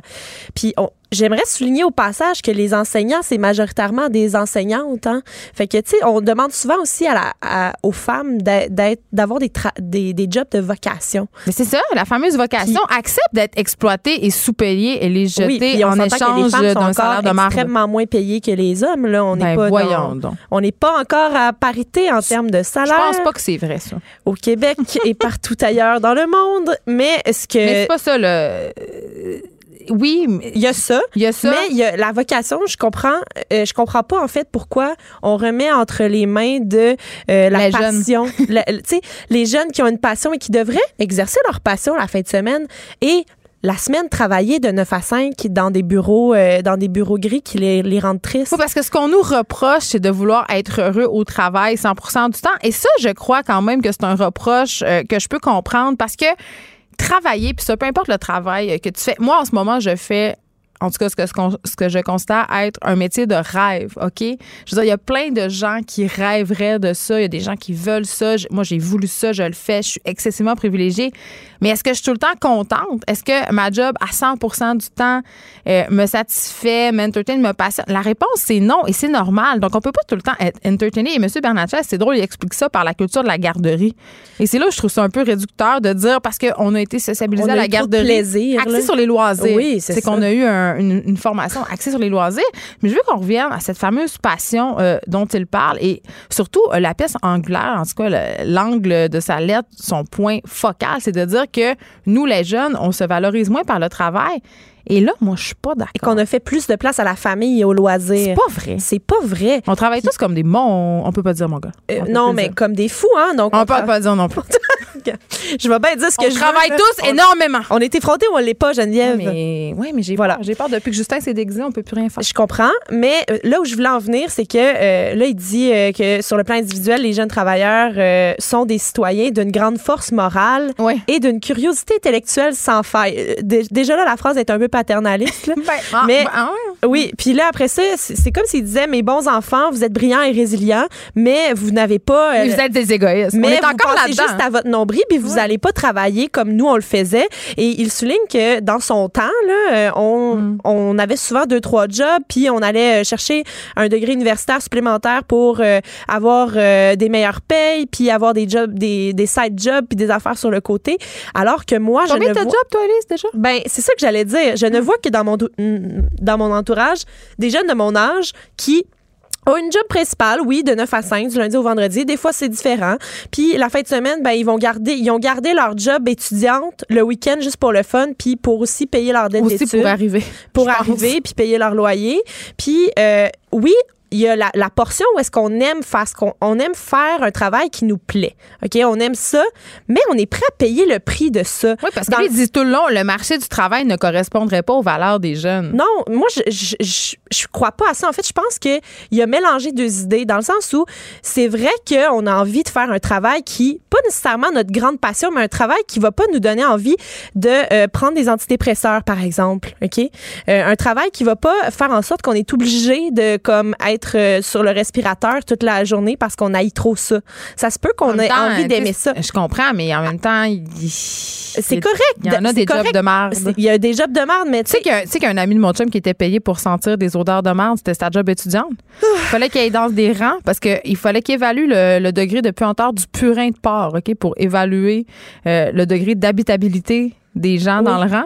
Donc, il y avait un pince-nez. Oui. C'est pas une, là, c'est pas une joke, ce que Non, je vous je raconte. Là. Il y avait un petit pince-nez, il se promenait en pick-up avec une équipe. Il, il- il débarquait à un point du rang. Il disait aux cinq personnes enlevez votre pince-nez et il devait évaluer sur, un- sur une échelle de 0 à 10 le degré de puanteur. Je comprends. C'était une job de marche. Je comprends que c'est une job de merde, mais je, je trouve ça quand même drôle. Moi, je pense que je l'aurais pris avec humour, faire cette job-là. Surtout une job étudiante. Mais mon point étant le suivant. Si on, on aime autant euh, on aime autant nos jobs, ben ça fait en sorte qu'on a envie justement d'en faire la fin de semaine, puis le soir, puis d'en avoir cinq en même temps. Tu sais, il y a- il y, a aussi le, là où je trouve le que monsieur- travaillant. C'est là qu'il Ouais. s'est trompé un Ben, peu il se trompe aussi dans le fait de réinvestir le monde du travail. Je veux dire, même si on le réinvestit, les jobs sous-payés, les jobs qui sont pas valorisants. Tu sais, on parlait cet été des employés du centre de tri à Montréal, euh, à Montréal-Nord, euh, qui trient euh, les, gens, les trucs récupérables puis qui sont en train de se cracher les poumons parce qu'ils sont intoxiqués par les sports, euh, euh, par les, contenants pas Je veux dire, même si les jeunes réinvestissent le, le milieu du travail, même si les jeunes veulent être passionnés, ils iront pas plus les faire, ces jobs de marde-là. C'est ça le problème. C'est pour ça. que lui, il parle des immigrants puis tout ça, puis qu'on devrait prendre plus d'immigrants. Je veux dire, c'est un peu hypocrite. Puis il dit à la fin, en fait, il dit pas des immigrants, il dit un flux migratoire Mais de Ben, moi, je dis des immigrants. C'est ça que ça veut un Non, flux mais, migratoire. j'aime pas son expression en fait. Un flux migratoire de qualité, là, qu'est-ce que ça veut dire Ben, exactement? ça veut dire de l'écrémage. Je pense que François Legault, il avait sa théorie sur euh, Maxime Bernier aussi, a ça, un flux migratoire de qualité. J'aime pas ça. C'est euh, en fait, c'est l'immigrant parfait. mais c'est ça. Tu sais, mais- celui qui parle français, qui est scolarisé puis qui voudra pas non plus la faire, la job Mais de oui, mais on va pas les passer dans une passoire puis bien les rincer puis garder tous ceux qu'on veut. pas ça qu'on fait. C'est pas. Je pensais euh, que c'est ça qu'on faisait. eh là là. On les met chauffeurs de taxi en plus. C'est extraordinaire. Ben oui. Ils ont des dépanneurs aussi, je pense, Élise. Euh, Oui, il y en a qui ont ça. OK. Ah, Geneviève. Non, mais c'est ça. C'est triste que ben, tu dis. ben, je Mais- sais que c'est triste, mais c'est ça, c'est ce que ça veut dire, la lettre de M. Bernatchez. Je suis absolument, euh, je, je suis d'accord avec avec ce que tu dis, mais euh, mon point c'est que euh, c'est pas vrai qu'on a remisé le travail pour se consacrer à notre famille. J'ai 30 ans et dans mon cercle qui est assez vaste, là, oui. j'ai très peu d'amis qui ont des familles déjà. Hey, moi, j'ai une famille, je me consacre pas à ma Oui, famille. puis les-. Puis les gens se sont vraiment concentrés sur leur carrière. Là. Ben Moi, j'ai beaucoup plus que, que leurs parents, en fait. Là. Moi, je, je fais pas partie. euh, mes parents, moi, mettons, sont pas allés à l'université. Puis euh, la, la majorité de mes amis là, proches, euh, c'est pas nécessairement des. Ils viennent pas, sont pas issus de familles où est-ce que euh, ils, ils avaient des parents euh, euh, avec des, des longs, de longues études derrière la cravate. Puis euh, ils ont quand même investi les universités puis essayé de, de développer leur carrière pendant de longues années. Oui, parce que c'est ce qui est valorisé encore. C'est pour ça que je comprends valorisé, pas. c'est ça. Moi, je le sens, je la sens cette valorisation-là. Fait que c'est pour ça que son texte m'a comme un peu choqué dans le sens où je, je reconnais pas ma génération dans ce qu'il Ben, raconte. c'est souvent le cas quand des vieux hommes blancs écrivent sur notre génération. Mm. Mais écoute, ce que je te dirais, j'ai une question, OK? Euh, puis je pense qu'elle est légitime, cette question-là. Puis la question de M. Bernachès, là, je niaise, puis je le taquine sur les hommes blancs parce que, bon, c'est ce qu'on fait, nous, les féministes enragés. Hein? Euh, mais il pose quand même une question intéressante. C'est vrai qu'il y a un problème en ce moment avec les jeunes, le monde du travail. Et je me dis, bon, OK, c'est bien beau. On veut que les jeunes se réapproprient le monde du travail. Mais moi, je te pose la question, je nous la pose. Est-ce que les patrons, est-ce que les, les entreprises sont prêts, sont véritablement prêts à ça? Je le sais pas. Je- c'est une bonne Je question. pense que non. Parce que la majorité de nos patrons, euh, ça reste. euh, Hum, mais là, on va faire attention. Mais non, mais je, Attends, il y a une trappe en dessous de ma chaise. Non, non, mais je dis nos. Je dis pas les nôtres. Ah, les OK. les Les, mais les patrons avec un grand P. Les patrons avec un grand P de notre génération. Ouais. Euh, ils ont l'âge des baby boomers ou Mais un de peu plus jeunes, moins, un peu ouais. plus jeunes, j'allais j'allais dire. Euh, et ce tu sais, on, on dit dans le texte là, ah, euh, ils veulent plein de vacances les jeunes, ils veulent, euh, ils veulent, ils, ils veulent se réapproprier leur grand congé Personne ne prend de vacances. et tout ça. Moi, je- première- Puis honnêtement, les gens qui ont beaucoup de vacances puis qui les C'est les boss. c'est les boss, tu sais. Puis non, mais parce que ça fait des années qu'ils sont là puis ils ont accumulé toute cette notoriété qui leur permet de prendre des vacances Cette notoriété. au sein non, des mais, mais c'est vrai par contre que Non. les jeunes ont plus de demandes qu'avant, c'est-à-dire que quand tu embauches quelqu'un, euh, je pense que la qualité de vie c'est une préoccupation euh, qui est maintenant légitime, puis c'est pas l'apanage d'une génération, c'est juste l'évolution du monde du travail, l'évolution des droits. Tu sais, on peut plus, guess what, on peut plus exploiter les gens comme avant, mais on les exploite encore beaucoup. Oui, mais c'est ça. Mais euh, de- d'avoir des bonnes conditions de travail puis d'avoir un bien-être au, bu- au bureau, c'est pas nécessairement trop demandé, selon moi. Mais peut-être que ça va changer quand il va y avoir euh, des milléniaux qui vont devenir cadres. Il y en a, il y en a, Il y en a quelques-uns. ouais. Genre, euh, Mhm. parce que moi, mettons, je suis en 82, j'ai 37. Ouais, Normalement, tu atteins un poste de cadre vers 30 entre 35 et 40. environ. Quand tu es en publicité, ouais. c'est en 26 ans, tu es, boss. 22. Mais dans les secteurs normaux de l'existence Oui. qui ne sont pas les médias de la publicité, euh, on peut s'attendre à ce qu'un cadre SAS entre 35 et 40, et 40 ans et plus. Certainement. Donc, peut-être ça va les- changer. justement, le- le- avoir des mentalités de patrons qui sont plus collés sur la réalité des jeunes qu'on veut. C'est drôle, c'est qui ça, les C'est jeunes? Me les jeunes Je sais pas c'est qui. qu'on veut euh, mettre dans un moule, justement. Peut-être que le moule va mieux correspondre aux jeunes si le moule est fait par un jeune lui-même. Voilà. Ben, je trouve que ça termine bien euh, ce qu'on avait à dire sur cette fameuse lettre euh, qui est publiée dans le Devoir, cette lettre ouverte du professeur Jean-Claude Bernatchez. Et, et là, il y a quand même des points intéressants dans cette lettre-là. là. On veut pas juste faire du Ben. Bernatchez bashing, là. mais quand même, ça soulève une espèce d'incompréhension. Euh, souvent, quand on essaie d'écrire sur les jeunes, ben peut-être parler-leur aux jeunes. Je te dis ça de même. Suggestion comme ça. On s'en va à la pause. Merci, Elise Jeté. On va te retrouver la semaine prochaine. Tu vas revenir à ton beat euh, normal de la culture. Oui. Merci. La Banque Q est reconnue pour faire valoir vos avoirs sans vous les prendre. Mais quand vous pensez à votre premier compte bancaire, tu sais, dans le temps à l'école, là, vous faisiez vos dépôts avec vos scènes dans la petite enveloppe. Hmm, C'était bien beau. Mais avec le temps, à ce vieux compte-là vous a coûté des milliers de dollars en frais, puis vous ne faites pas une scène d'intérêt. Avec la Banque Q, vous obtenez des intérêts élevés et aucun frais sur vos services bancaires courants. Autrement dit, ça fait pas mal plus de scènes dans votre enveloppe, ça. Banque Q. Faites valoir vos avoirs. Visitez banqueq.ca pour en savoir plus. Écrivaine, Blogueuse. scénariste et animatrice. Geneviève Peterson. La Wonder Woman de Cube Radio.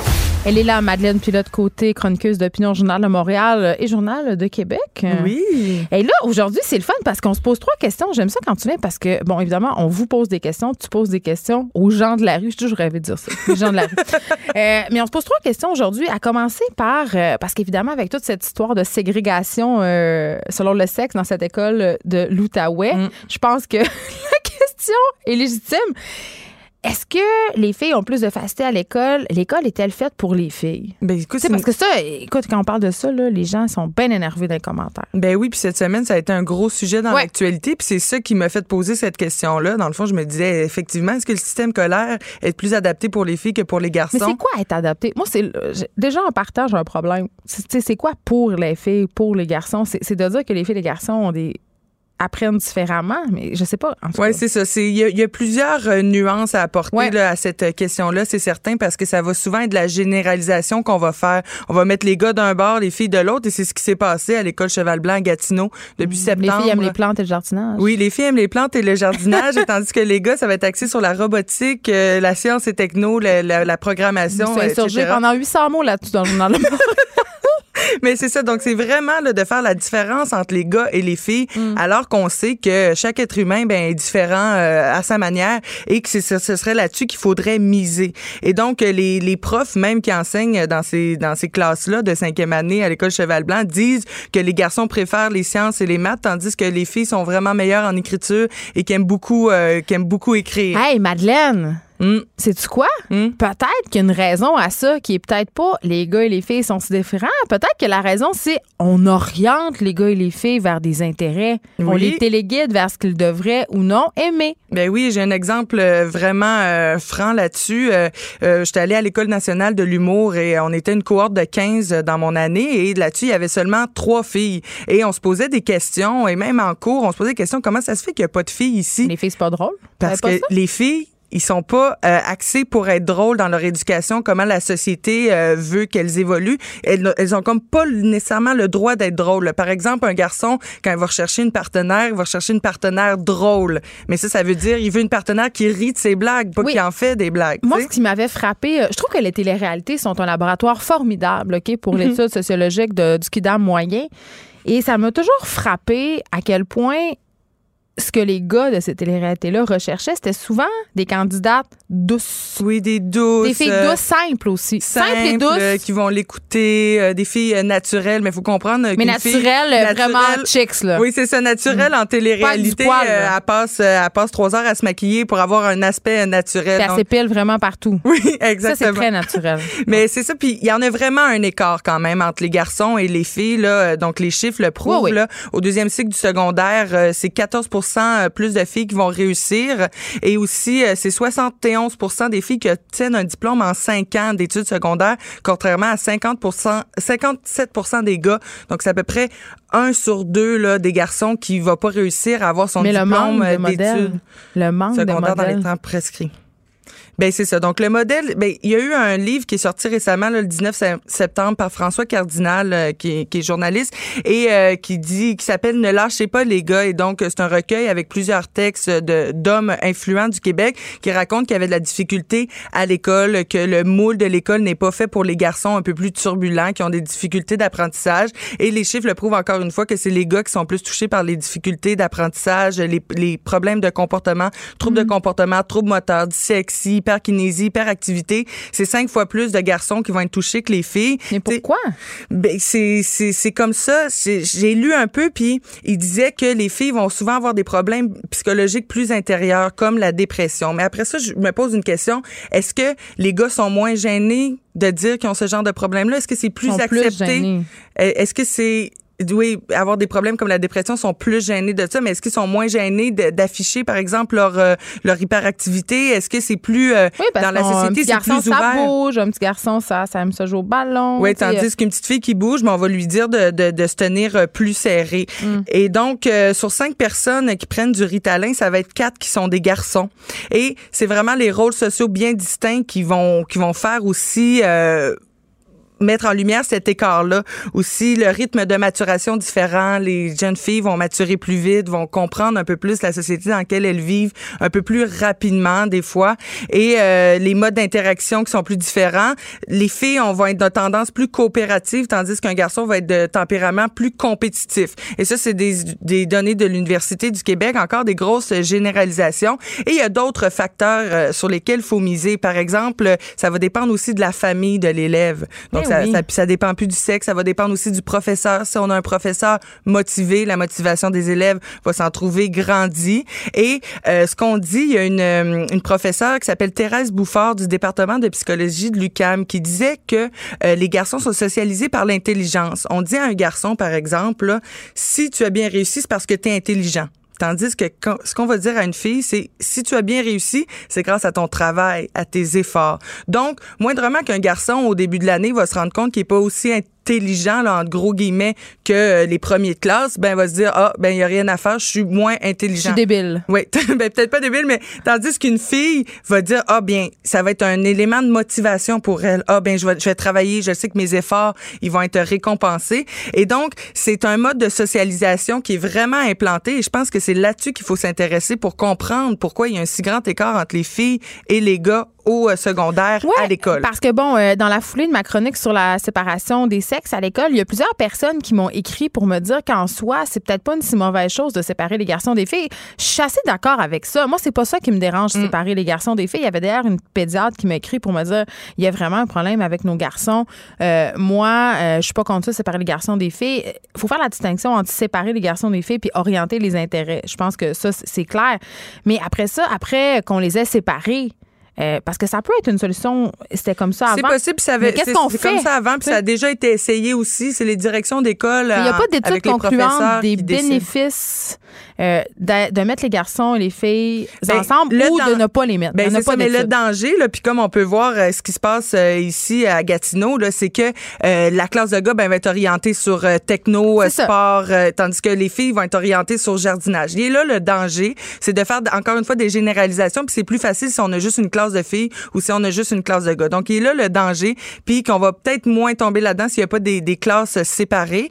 Et après ça, ça revient à d'autres problèmes. Il faut plus d'argent, il faut plus de spécialistes pour dénoter c'est quoi ah les intérêts de ces jeunes-là, puis les orienter vers ça. C'est pas des séparés gars-filles, c'est pas de ça. C'est d'investir de l'argent dans notre système de d'éducation pour qu'effectivement les jeunes puissent développer leurs, leurs intérêts et puissent euh, développer euh, aussi qu'ils sont euh, réellement sans souci de leur genre. Là.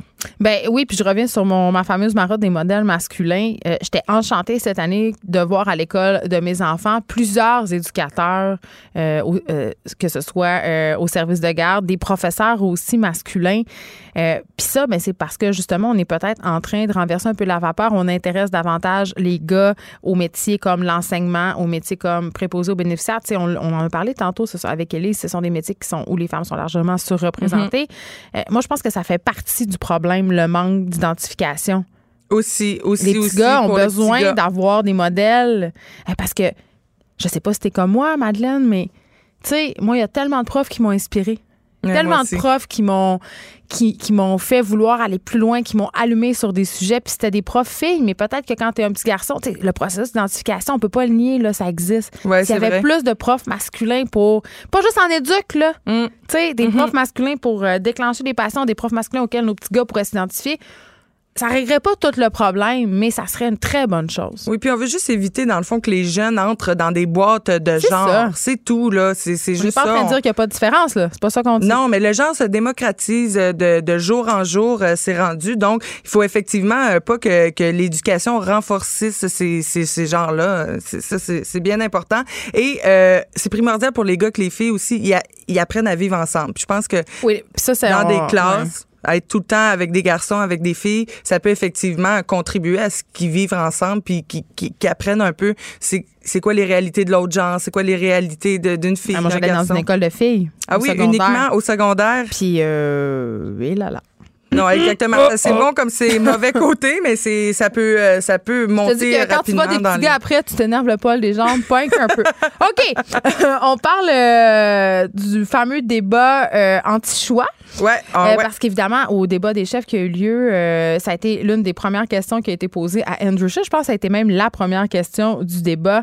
Euh, Mm. Puis là, on se demande, euh, pensez-vous que le fait d'avoir un premier ministre qui serait anti-choix pourrait restreindre le droit à l'avortement? Mhm. Parce que ça, c'est bien que tu as dit ça. Il faut vraiment dire anti-choix. Alors moi, je dis pas pro-vie. Non, pro-vie, euh, c'est un terme à proscrire. On le dit même plus dans les médias américains, là, parce que c'est vraiment, il faut démontrer que euh, pro-vie, ben, c'est comme si on était pour la vie. Mais Les fondamentalement. pro-vie, d'habitude, sont pour la peine de mort. hein, oui, exact. Mais c'est comme fondamentalement l'humain, la race humaine est pour la vie. C'est juste que quand on est contre l'avortement, on n'est pas pro-vie, on est anti-choix. On enlève, on, on- on discrédite le choix des femmes sur leur propre corps, à savoir si elles veulent un enfant ou si elles n'en veulent pas. Donc c'est vraiment important de dire soit anti-choix ou anti-avortement. Et si on est pro-vie, ben ça veut dire qu'on est aussi contre le fait de laisser le choix aux femmes. Donc faut utiliser le terme anti-choix, puis ça démontre que c'est le choix de la femme qui est remis en question. Donc je trouve ça important qu'on regarde pas comme juste le beau important. côté de la médaille, alors que Ouais. c'est ça le, le- le problème, c'est que ça vient euh, enlever un droit aux femmes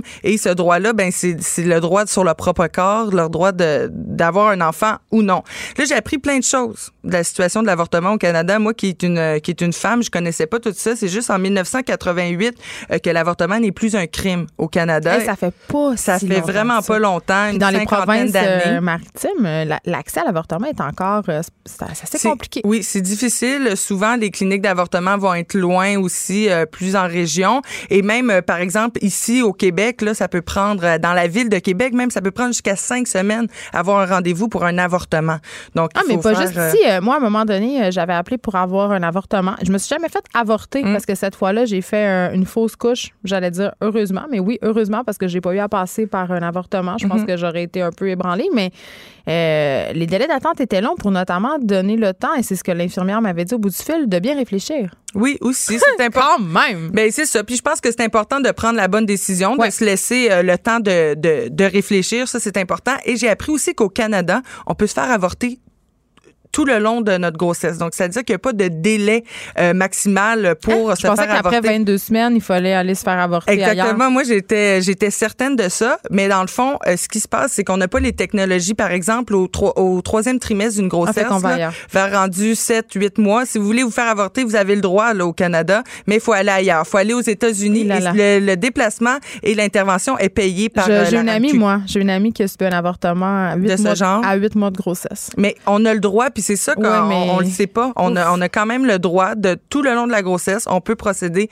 à un avortement si le choix est, est libre et, éclairé, ça c'est certain. Mais j'ai quand même, et pour vrai, là, ça vient jouer dans mes valeurs Mhm. profondes. Un avortement tardif comme ça, quand on parle de 38 semaines, c'est un bébé qui est viable. Mm. Tu sais, quand il n'y a pas de conditions euh, médicales, qui, C'est pour ça qu'on qu'on va dire, c'est ça, aux femmes euh, de ne pas dépasser la limite de quatre mois parce que l'intervention est beaucoup moins. un être humain rendu là. là. Ouais, est beaucoup moins coûteuse, puis elle est beaucoup moins aussi euh, dommageable pour le corps de la femme. Là, ça, ça prend pas des semaines à s'en remettre. Là, Tu sais, un avortement euh, aujourd'hui, le lendemain, t'es correct, même la journée même. Là, tu Oui, il y a de euh, plus en plus d'avortements médicamenteux. En oui, plus. exactement aussi. Donc, euh, c'est ça qui se passe. On peut se faire avorter quand on veut au Canada. C'est sûr que l'intervention va, va différer euh, par rapport au temps de la grossesse où on, procède à ce genre d'intervention-là. Et là, il y a une montée des pro-vie, des anti-choix, des anti-avortements. comment ça, là? On ne sait pas encore c'est quoi les raisons, mais on, on dirait que la voix des, des, des anti-choix se démocratise. C'est moins gênant euh, de dire qu'on est euh, anti-choix. C'est même, euh, ça devient presque valorisé. Puis il y a eu une étude sur les discours et pratiques des centres pro-choix et anti-choix qui a été réalisée à l'UCAM et ça dit qu'il y a de plus en plus de centres anti-choix au Québec. Il y en avait 15 en 2015 et maintenant il y en a 27 au Québec et donc ça a presque doublé là en 3-4 ans. Et ces centres-là anti-choix c'est des centres euh, qui vont, euh, par exemple, quand on fait une recherche là, pour euh, se faire avorter, trouver un centre d'avortement, eh bien, il va y avoir dans les recherches des centres anti-choix qui vont un peu se mélanger. Donc, on peut se tromper là, si on veut se faire avorter et aller consulter, par exemple, un site web d'un centre anti-choix. On appelle là-bas et ils vont nous dire, vont essayer de nous convaincre en disant des informations mensongères. Oui, je sais, on a déjà pogné un groupe ici. On a appelé SOS Grossesse, puis ils m'ont dit n'importe quoi, comme quoi ils broyaient les bébés avec des balayeuses, puis... Oh non, non, le, but, c'est de faire peur. on va parler d'infertilité, de risque de cancer, euh, l'avortement, c'est un meurtre, grave risque pour la santé, qu'elles vont le regretter. Donc, on va comme remettre la faute sur eux. Imaginez là, la femme euh, qui a aucun repère et qui appelle ce, centre-là et qui pense que c'est un centre d'avortement et qui se fait dire ce, genre de choses-là. Ça peut beaucoup influencer sur son choix. Et euh, on dirait que cette voie-là anti-avortement est de plus en plus décomplexé, puis on comprend pas encore les facteurs, hein, sont encore flous, et il faut vraiment faire attention de pas être berné. Il y a des organismes aussi qui sont pro-choix, puis ces organismes-là, c'est eux qu'il faut consulter là, si on veut avoir euh, recours à l'avortement. Ils vont donner vraiment les informations de façon impartiale, et eux considèrent qu'un avortement est aussi moralement valable qu'une poursuite de grossesse. Oui. Et donc, le choix revient encore une fois à la femme. mais quand même, tu sais, bon, euh, Andrew Scheer, il a pas voulu le dire au débat s'il était euh, anti-choix, sauf qu'il l'a avoué quelques jours plus tard euh, dans les Martyrs. Mais hier, Antoine Robitaille disait à ce micro que Justin Trudeau, en 2011, il, a dit qu'il était anti-choix. Oui, j'ai euh, appris ça. Effectivement, il a dit euh, qu'il était, était anti-choix. Mais au moins, dit que ça influerait pas les politiques de son gouvernement, mais quand même. Ben c'est des valeurs personnelles, puis moi ça me fait peur d'avoir quelqu'un à la tête d'un pays qui a des valeurs personnelles pareilles. Euh, Andrew Scheer dit que s'il est au pouvoir, ne réouvrira pas le débat. Cependant, ça reste une promesse politique. Va-t-elle euh, va-t-il la tenir? Donc à voir. Le danger de réouvrir ce genre de questions-là, c'est un danger de régression, comme on a vu aux États-Unis. Eh aux États-Unis, ça va vraiment pas bien. Là, il y a sept États euh, qui ont restreint le droit à, date en 2019. Euh, le genre de droits qui sont restreints, là, par exemple, en Georgie, Ohio, Kentucky, Mississippi, interdiction d'avortement dès la détection d'un rythme cardiaque. Ça, c'est six semaines. Hey, est-ce qu'on est dans la servante écarlate, quoi, là? écoute, j'ai écouté la servante écarlate, euh, qui, qui est un monde un peu une dystopie où euh, les femmes qui ont le pouvoir d'être enceinte parce que c'est plus les femmes qui, les femmes sont plus capables d'être enceintes. Il y en a seulement quelques-unes ben, qui sont comme enfermées pour qu'on leur fasse faire des bébés.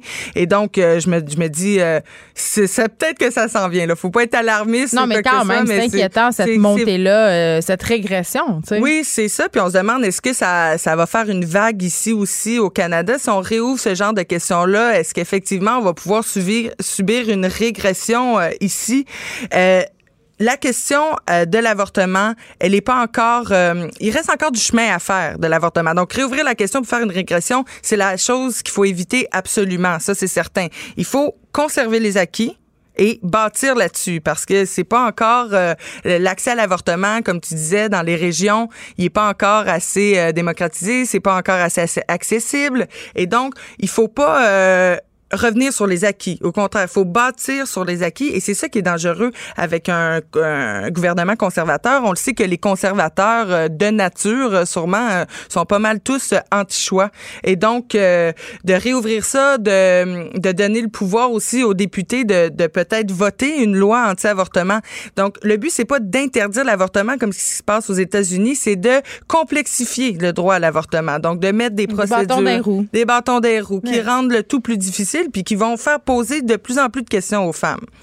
Et on peut, euh, on peut parler d'une dernière chose qui m'a fait plaisir. on se parle du clitoris. Oui, Est-ce qu'il est reconnu à sa juste valeur? Alors, que réponds-tu, Madeleine? Ben écoute, il commence à être reconnu à sa juste valeur. Ça fait pas longtemps qu'il euh, commence à être reconnu. C'est parce que ça m'a intéressé parce qu'il y a un livre qui s'appelle Politique du clitoris de Delphine Gardé euh, qui est sorti euh, il y a deux jours, le 2 octobre 2019. Elle, c'est une historienne, sociologue, professeure à l'uni- l'Université de Genève.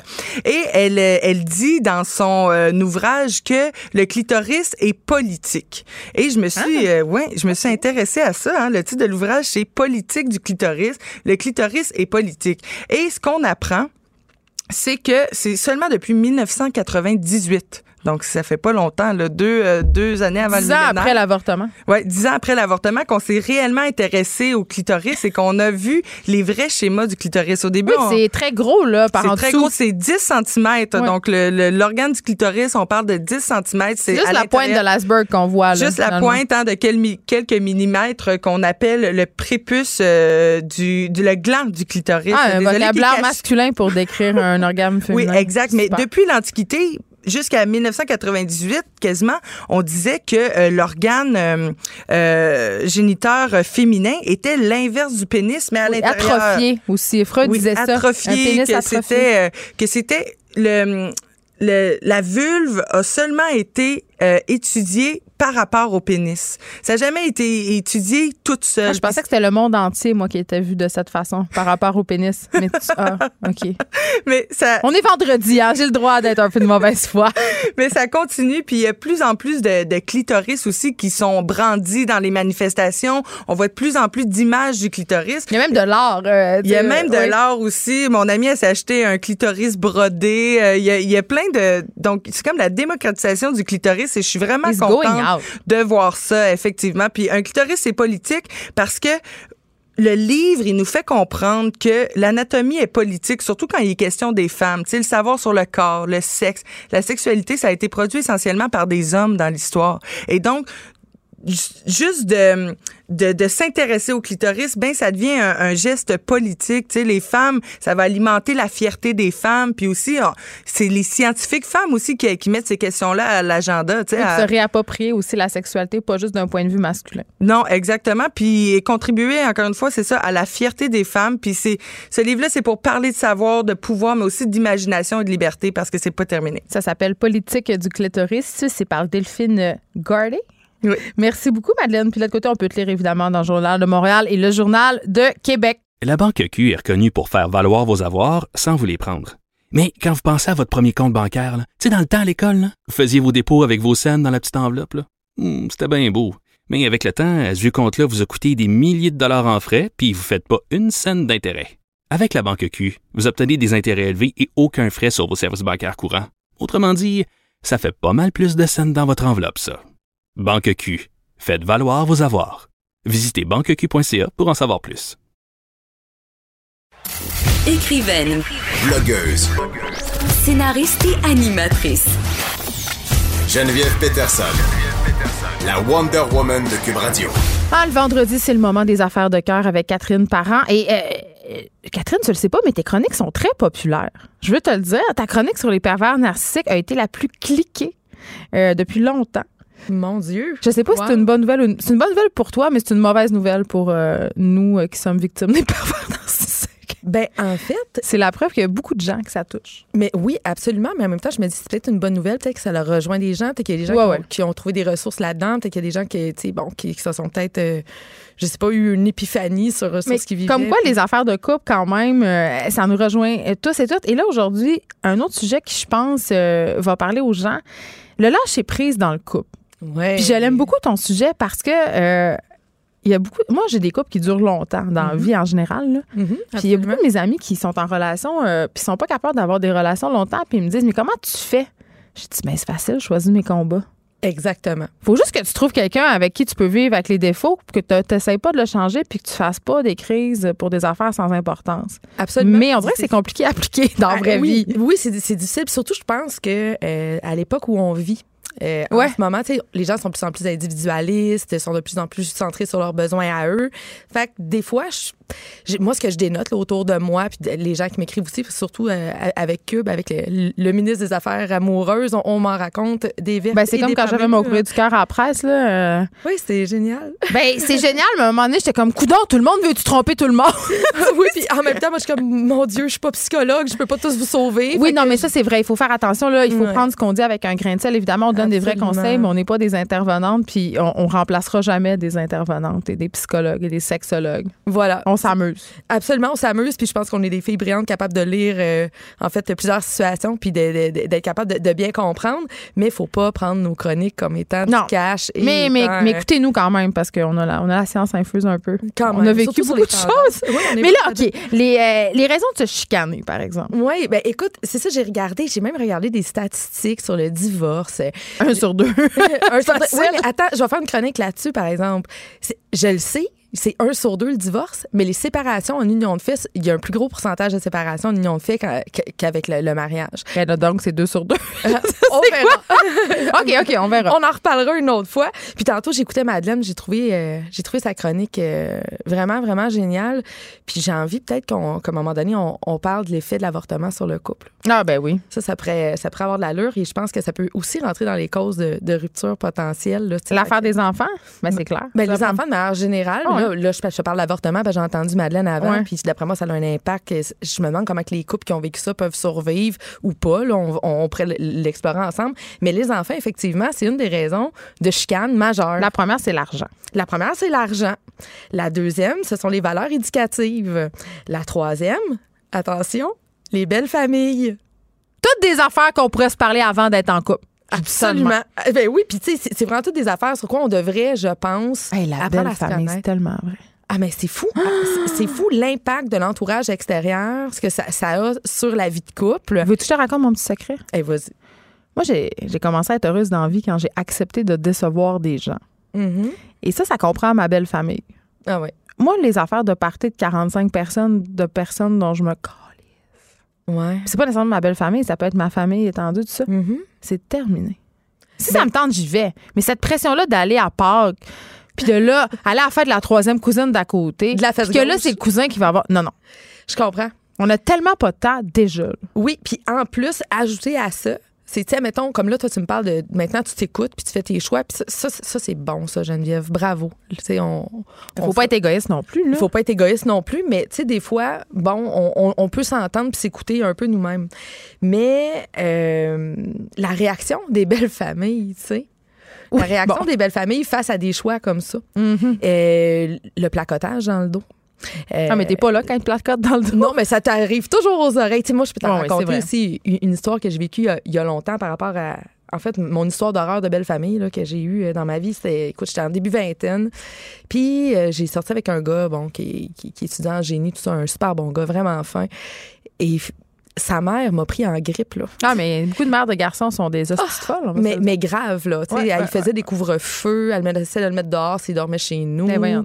La grosse affaire. Et ça a fini par effriter vraiment Ben oui, c'est sûr. no- no- notre couple, puis euh, on n'a pas survécu. Donc, raison de se chicaner, Oui. argent, enfant, belle famille. Et- Mais là, quand même. Oui. Qu'est-ce qu'on fait? Et les valeurs éducatives. Oui. Ça, c'est les de base. tu sais. Ça, c'est c'est les qu'il y en a raisons d'autres, de hein? base que nos parents ont dealé avec. Mais là, nous autres, moi, c'est ça qui me faisait capoter. Puis j'ai écrit un article euh, il y, a, deux, trois semaines là-dessus. Nous, là, les contemporains amoureux, là, on s'est ajouté des raisons de se chicaner. J'en doute pas. Comme quoi? Là, je vais vous raconter vite, vite une histoire. L'autre jour, j'ai pogné les nerfs pour la première fois après mon chum pour quelque chose de complètement futile qui s'appelle le Netflix cheating. OK? Oui, écouter une série sans toi, Ah, ça, c'est inacceptable. Bon, ben j'espère qu'ils nous écoutent en ce moment. T'as pas le droit de faire ça. Si on le commence ensemble, on finit ensemble. Bon, Après ben, ça, t'as des séries individuelles que t'écoutes tout seul. oui, mais avec du recul. Tu sais, en quoi est-ce que, pourquoi c'est venu me chercher, puis pourquoi j'étais pas contente? C'était à vous autres, c'était votre moment. C'était notre moment. Mais tu sais, ça reste que ces deux épisodes que je peux rattraper toute seule avec un verre de Ah, vin. Je sais, mais des fois, c'est le fun de faire une crise. des fois, ouais, d'après moi, ouais, c'est de l'expiation. tu sais, des fois, quand ça va trop bien, il faut que tu trouves des raisons. Mm. Mais, mais sais, je trouve qu'aujourd'hui, on a de plus en plus de raisons qui sont comme accessoires, tu sais, de, de se pogner comme là, je avec mon, Net- mon Netflix cheating, là. Tu sais, notre couple ne bat pas de l'aile, là. Ça s'est réglé en deux minutes dans la douche. Mais finalement, les réseaux sociaux aussi Et ça, je sais. Ça, c'est fou, Qui là. tu textes, pourquoi tu as liké sa photo? Puis là, il y a cette fonction euh, sur Instagram, abonnement, tu peux voir tout ce que l'autre a fait. Puis là, pourquoi tu as liké euh, telle affaire? Puis là, nanana. Puis pourquoi tu regardes ton téléphone? Pourquoi tu amènes ton téléphone, toi, tout ça. Et voilà, et ça devient une psychose euh, Collective. complètement am- collective, euh, amoureuse. Et c'est- c'est les réseaux sociaux, on, on les aime. On les utilise normalement adéquatement, mais ça, ça crée souvent des discussions. Ah, et moi, j'aille ça. Moi, j'arrête pas de remettre en question tous les statuts Facebook de mon chum. Je suis comme, pourquoi t'as dit ça, là? T'as l'air d'un espèce de nanana. Mais pourtant, ils sont très bons, ces statuts Facebook. Ah, je sais pas, je suis pas d'accord. Je suis pas d'accord. Je suis pas d'accord. Il devrait mettre un. S'il mettait un micro dans, dans, dans nos deux cuisines, puisqu'on habite pas ensemble, ça ferait une bonne émission. Oui, moi, je pense que vous devriez Le faire débat. une, une télé-réalité. Ça serait parfait. oui, mais euh, oui, puis c'est ça. Puis en fait, ce que j'ai dénoté, en fait, qui revient le plus souvent, là, parce que je suis allée faire de l'exploration sur plein de groupes, des Ouais. groupes de, de, de mères, de pères, de, de Oui, t'as couples. sondé le peuple. J'ai sondé le peuple, tu sais, puis je parle d'ici de groupes d'environ 75 000 membres. Non, là. non, Fait c'est que, tu t'as eu de la réponse. J'en là. avais au centre large. là. Puis, tu sais, on en a parlé souvent là, de la charge mentale. Ah, d'accord. Tu sais, la charge mentale. Toutes les affaires qu'il faut que je fasse, puis pas lui? Exact. Mais euh, À quoi faut que tu penses? mais il y a des gars qui l'ont la charge mentale aussi. Fais bien attention. Ben, moi, j'ai fait un podcast là-dessus avec Maude Michaud puis Maude Goyer. Ouais. OK? Puis, on, on en est venu, là, justement, à la conclusion. euh, Il y a souvent dans, dans les couples, là, c'est sûr que majoritairement ce sont les femmes, mais beaucoup de couples, il y a des gars qui font euh, tout. Il y a- il y a- Ça existe aussi à l'inverse. ben, moi, moi, je pense que ce n'est pas uniquement féminin, la charge mentale. Je pense que peut-être que majoritairement, les femmes en parlent. C'est c'est peut-être ça qui. Mais il y a des chicanes de charge mentale dans le sens où Ah, les deux oui. sont vraiment. Sais, ils font plein d'affaires, tout ça, puis on devient Mhm. comme plus un. Des personnes qui font des affaires plutôt qu'un couple. Ben, c'est ça. Puis en même temps, je pense que, tu sais, bon, là, ça fait un bout, là, mais tu sais, les femmes sont retournées sur le marché du travail. Fait que là, on se retrouve le soir, tu sais, à faire, moi, j'appelle ça la course au divan. C'est, le premier qui peut s'écraser. Oui, oui. Complètement. Puis ça te choque si c'est pas toi. Oh, et puis, tu sais, ça peut être des irritants. Puis moi, ben, j'ai. Mhm. Fait que ça, ça revenait souvent. Oui, vraiment. Puis, tu sais, j'ai comme découvert en, en le faisant un peu, là, tu sais, euh, plein de trucs, en fait, pour m'aider à lâcher prise sur des tâches ménagères. Moi, premièrement, je, je le dis ouvertement, là, je ne fais pas de lavage. Je préfère m'acheter des vêtements que faire du lavage. Si j'en fais, c'est uniquement pour mon enfant. Puis, je, je suis Mais qui fait ton lavage? mon chum. Non, mais c'est ça. Moi, je sors pas les Je Ah, lave pas ouais. les poubelles. Ben, c'est ça. Ben, moi, je fais d'autres choses. Bien désolée. Ah non, moi, c'est moi c'est le lavage. Je suis pas capable. Écoute, je, je, je suis capable de. Puis, puis ça mérite vraiment. Puis là, je me dis, OK, comment qu'on peut y arriver quand qu- on a tellement de tâches à faire, tu sais, quand on, les, on arrive les deux en courant à 6 heures le soir, brûlés ben raide, puis qu'on a juste envie de s'écraser un et l'autre, et la charge mentale qui, qui, qui, qui revient tout le temps. Mais ça, tu parles de situation où il y a des enfants, parce que si t'as pas Oui. d'enfants, tu peux t'écraser, ça te tente, là. Oui, mais même quand t'as pas d'enfant, et j'ai parlé avec des gens, ils me disent Oui, mais j'ai l'impression que c'est moi qui fais. J'ai l'impression que lui a plus de temps que moi. Et ça, c'est beaucoup des filles qui m'ont dit ça. Non, mais réglé, euh, flush-les, parle-y, dis-y. Premièrement, je pense que tout vient dans la communication. Ouais, mais il faut lâcher prise aussi, là. Oui. Je pense que c'est ça, là. Tu sais, mettons, Oui. les filles, puis on est bonne là-dedans, là. Mhm. Là, je peux pas me coucher si la vaisselle est pas faite. Là, je peux pas me Ah baiser ouais, hein? si j'ai pas lavé le micro-ondes. Euh, tu sais, comme là, à un moment donné, là. Tu sais, c'est comme. Moi, je capote. Décroche que un peu, là. Je ne sais pas si c'est bon parce que la vie m'a amené des expériences qui ont fait en sorte que. Et je suis la vie, hein? de- oui, on l'aime, la vie. Tu sais, c'est comme un, une entité qui dirige notre existence. Mais, euh, tu sais, c'est- tu sais, des fois, tu apprends des affaires, puis tu apprends que finalement, des, des poils dans le lavabo, c'est pas tant grave. tu sais. Ah, moi, ça me fait non. Des Moi, fois, dans le lavabo, c'est non. moi, ça me dérange pas pantoute. Mais tu sens qu'un petit verre d'eau dans le fond, se prend une seconde. Ben, c'est ça. Sais, ça, on va se calmer. On est bien énervé sur le. Sur bien des affaires. Ben, on est énervé sur. On veut que les choses se fassent à notre façon. On est, en tout cas. Mais c'est ça, c'est ça que j'aurais le goût de dire aux filles, tu sais. On a Souvent, l'air de bâcher les filles et de faire de généralité, mais Non, quand même, force c'est d'admettre qu'on est un peu contrôlant. Ben, force est d'admettre que euh, moi, où est-ce que je vois qu'il devrait avoir un lâcher prise, c'est surtout sur le- la, la façon de faire. Tu sais, ton chum, il a passé à la balayeuse. là. Il a contourné, il a contourné le meuble dans l'entrée. Il a pas passé la petite brosse, là, sa moumousse en arrière de la, patente que tu as achetée là, Clairement chez pas, là. Non, non. OK, il l'a pas fait. Mais comme il a toi, tu à balayeuse. faire. Mais il l'a fait. Il a passé à la balayeuse à sa façon. Puis tu sais, t'es en couple. Non, les filles qui que leur chum lave, toi. tu sais, après le souper, là. Ouais. Là, le chum, il fait la vaisselle, la fille elle repasse en arrière sa petite guenille sur le comptoir. Peine de mort! Absolument. Peine de mort. Tu veux-tu vraiment savoir à quel point que moi, je suis juste tellement heureuse quand il fait la vaisselle? Puis à quel point je m'en torche qu'il ne le fasse pas comme moi? Puis de toute façon, moi, il a fait mieux que moi. Là. Fait que, tu sais, moi, je m'en fous. Moi, c'est comme la personne participe, a fait de son mieux.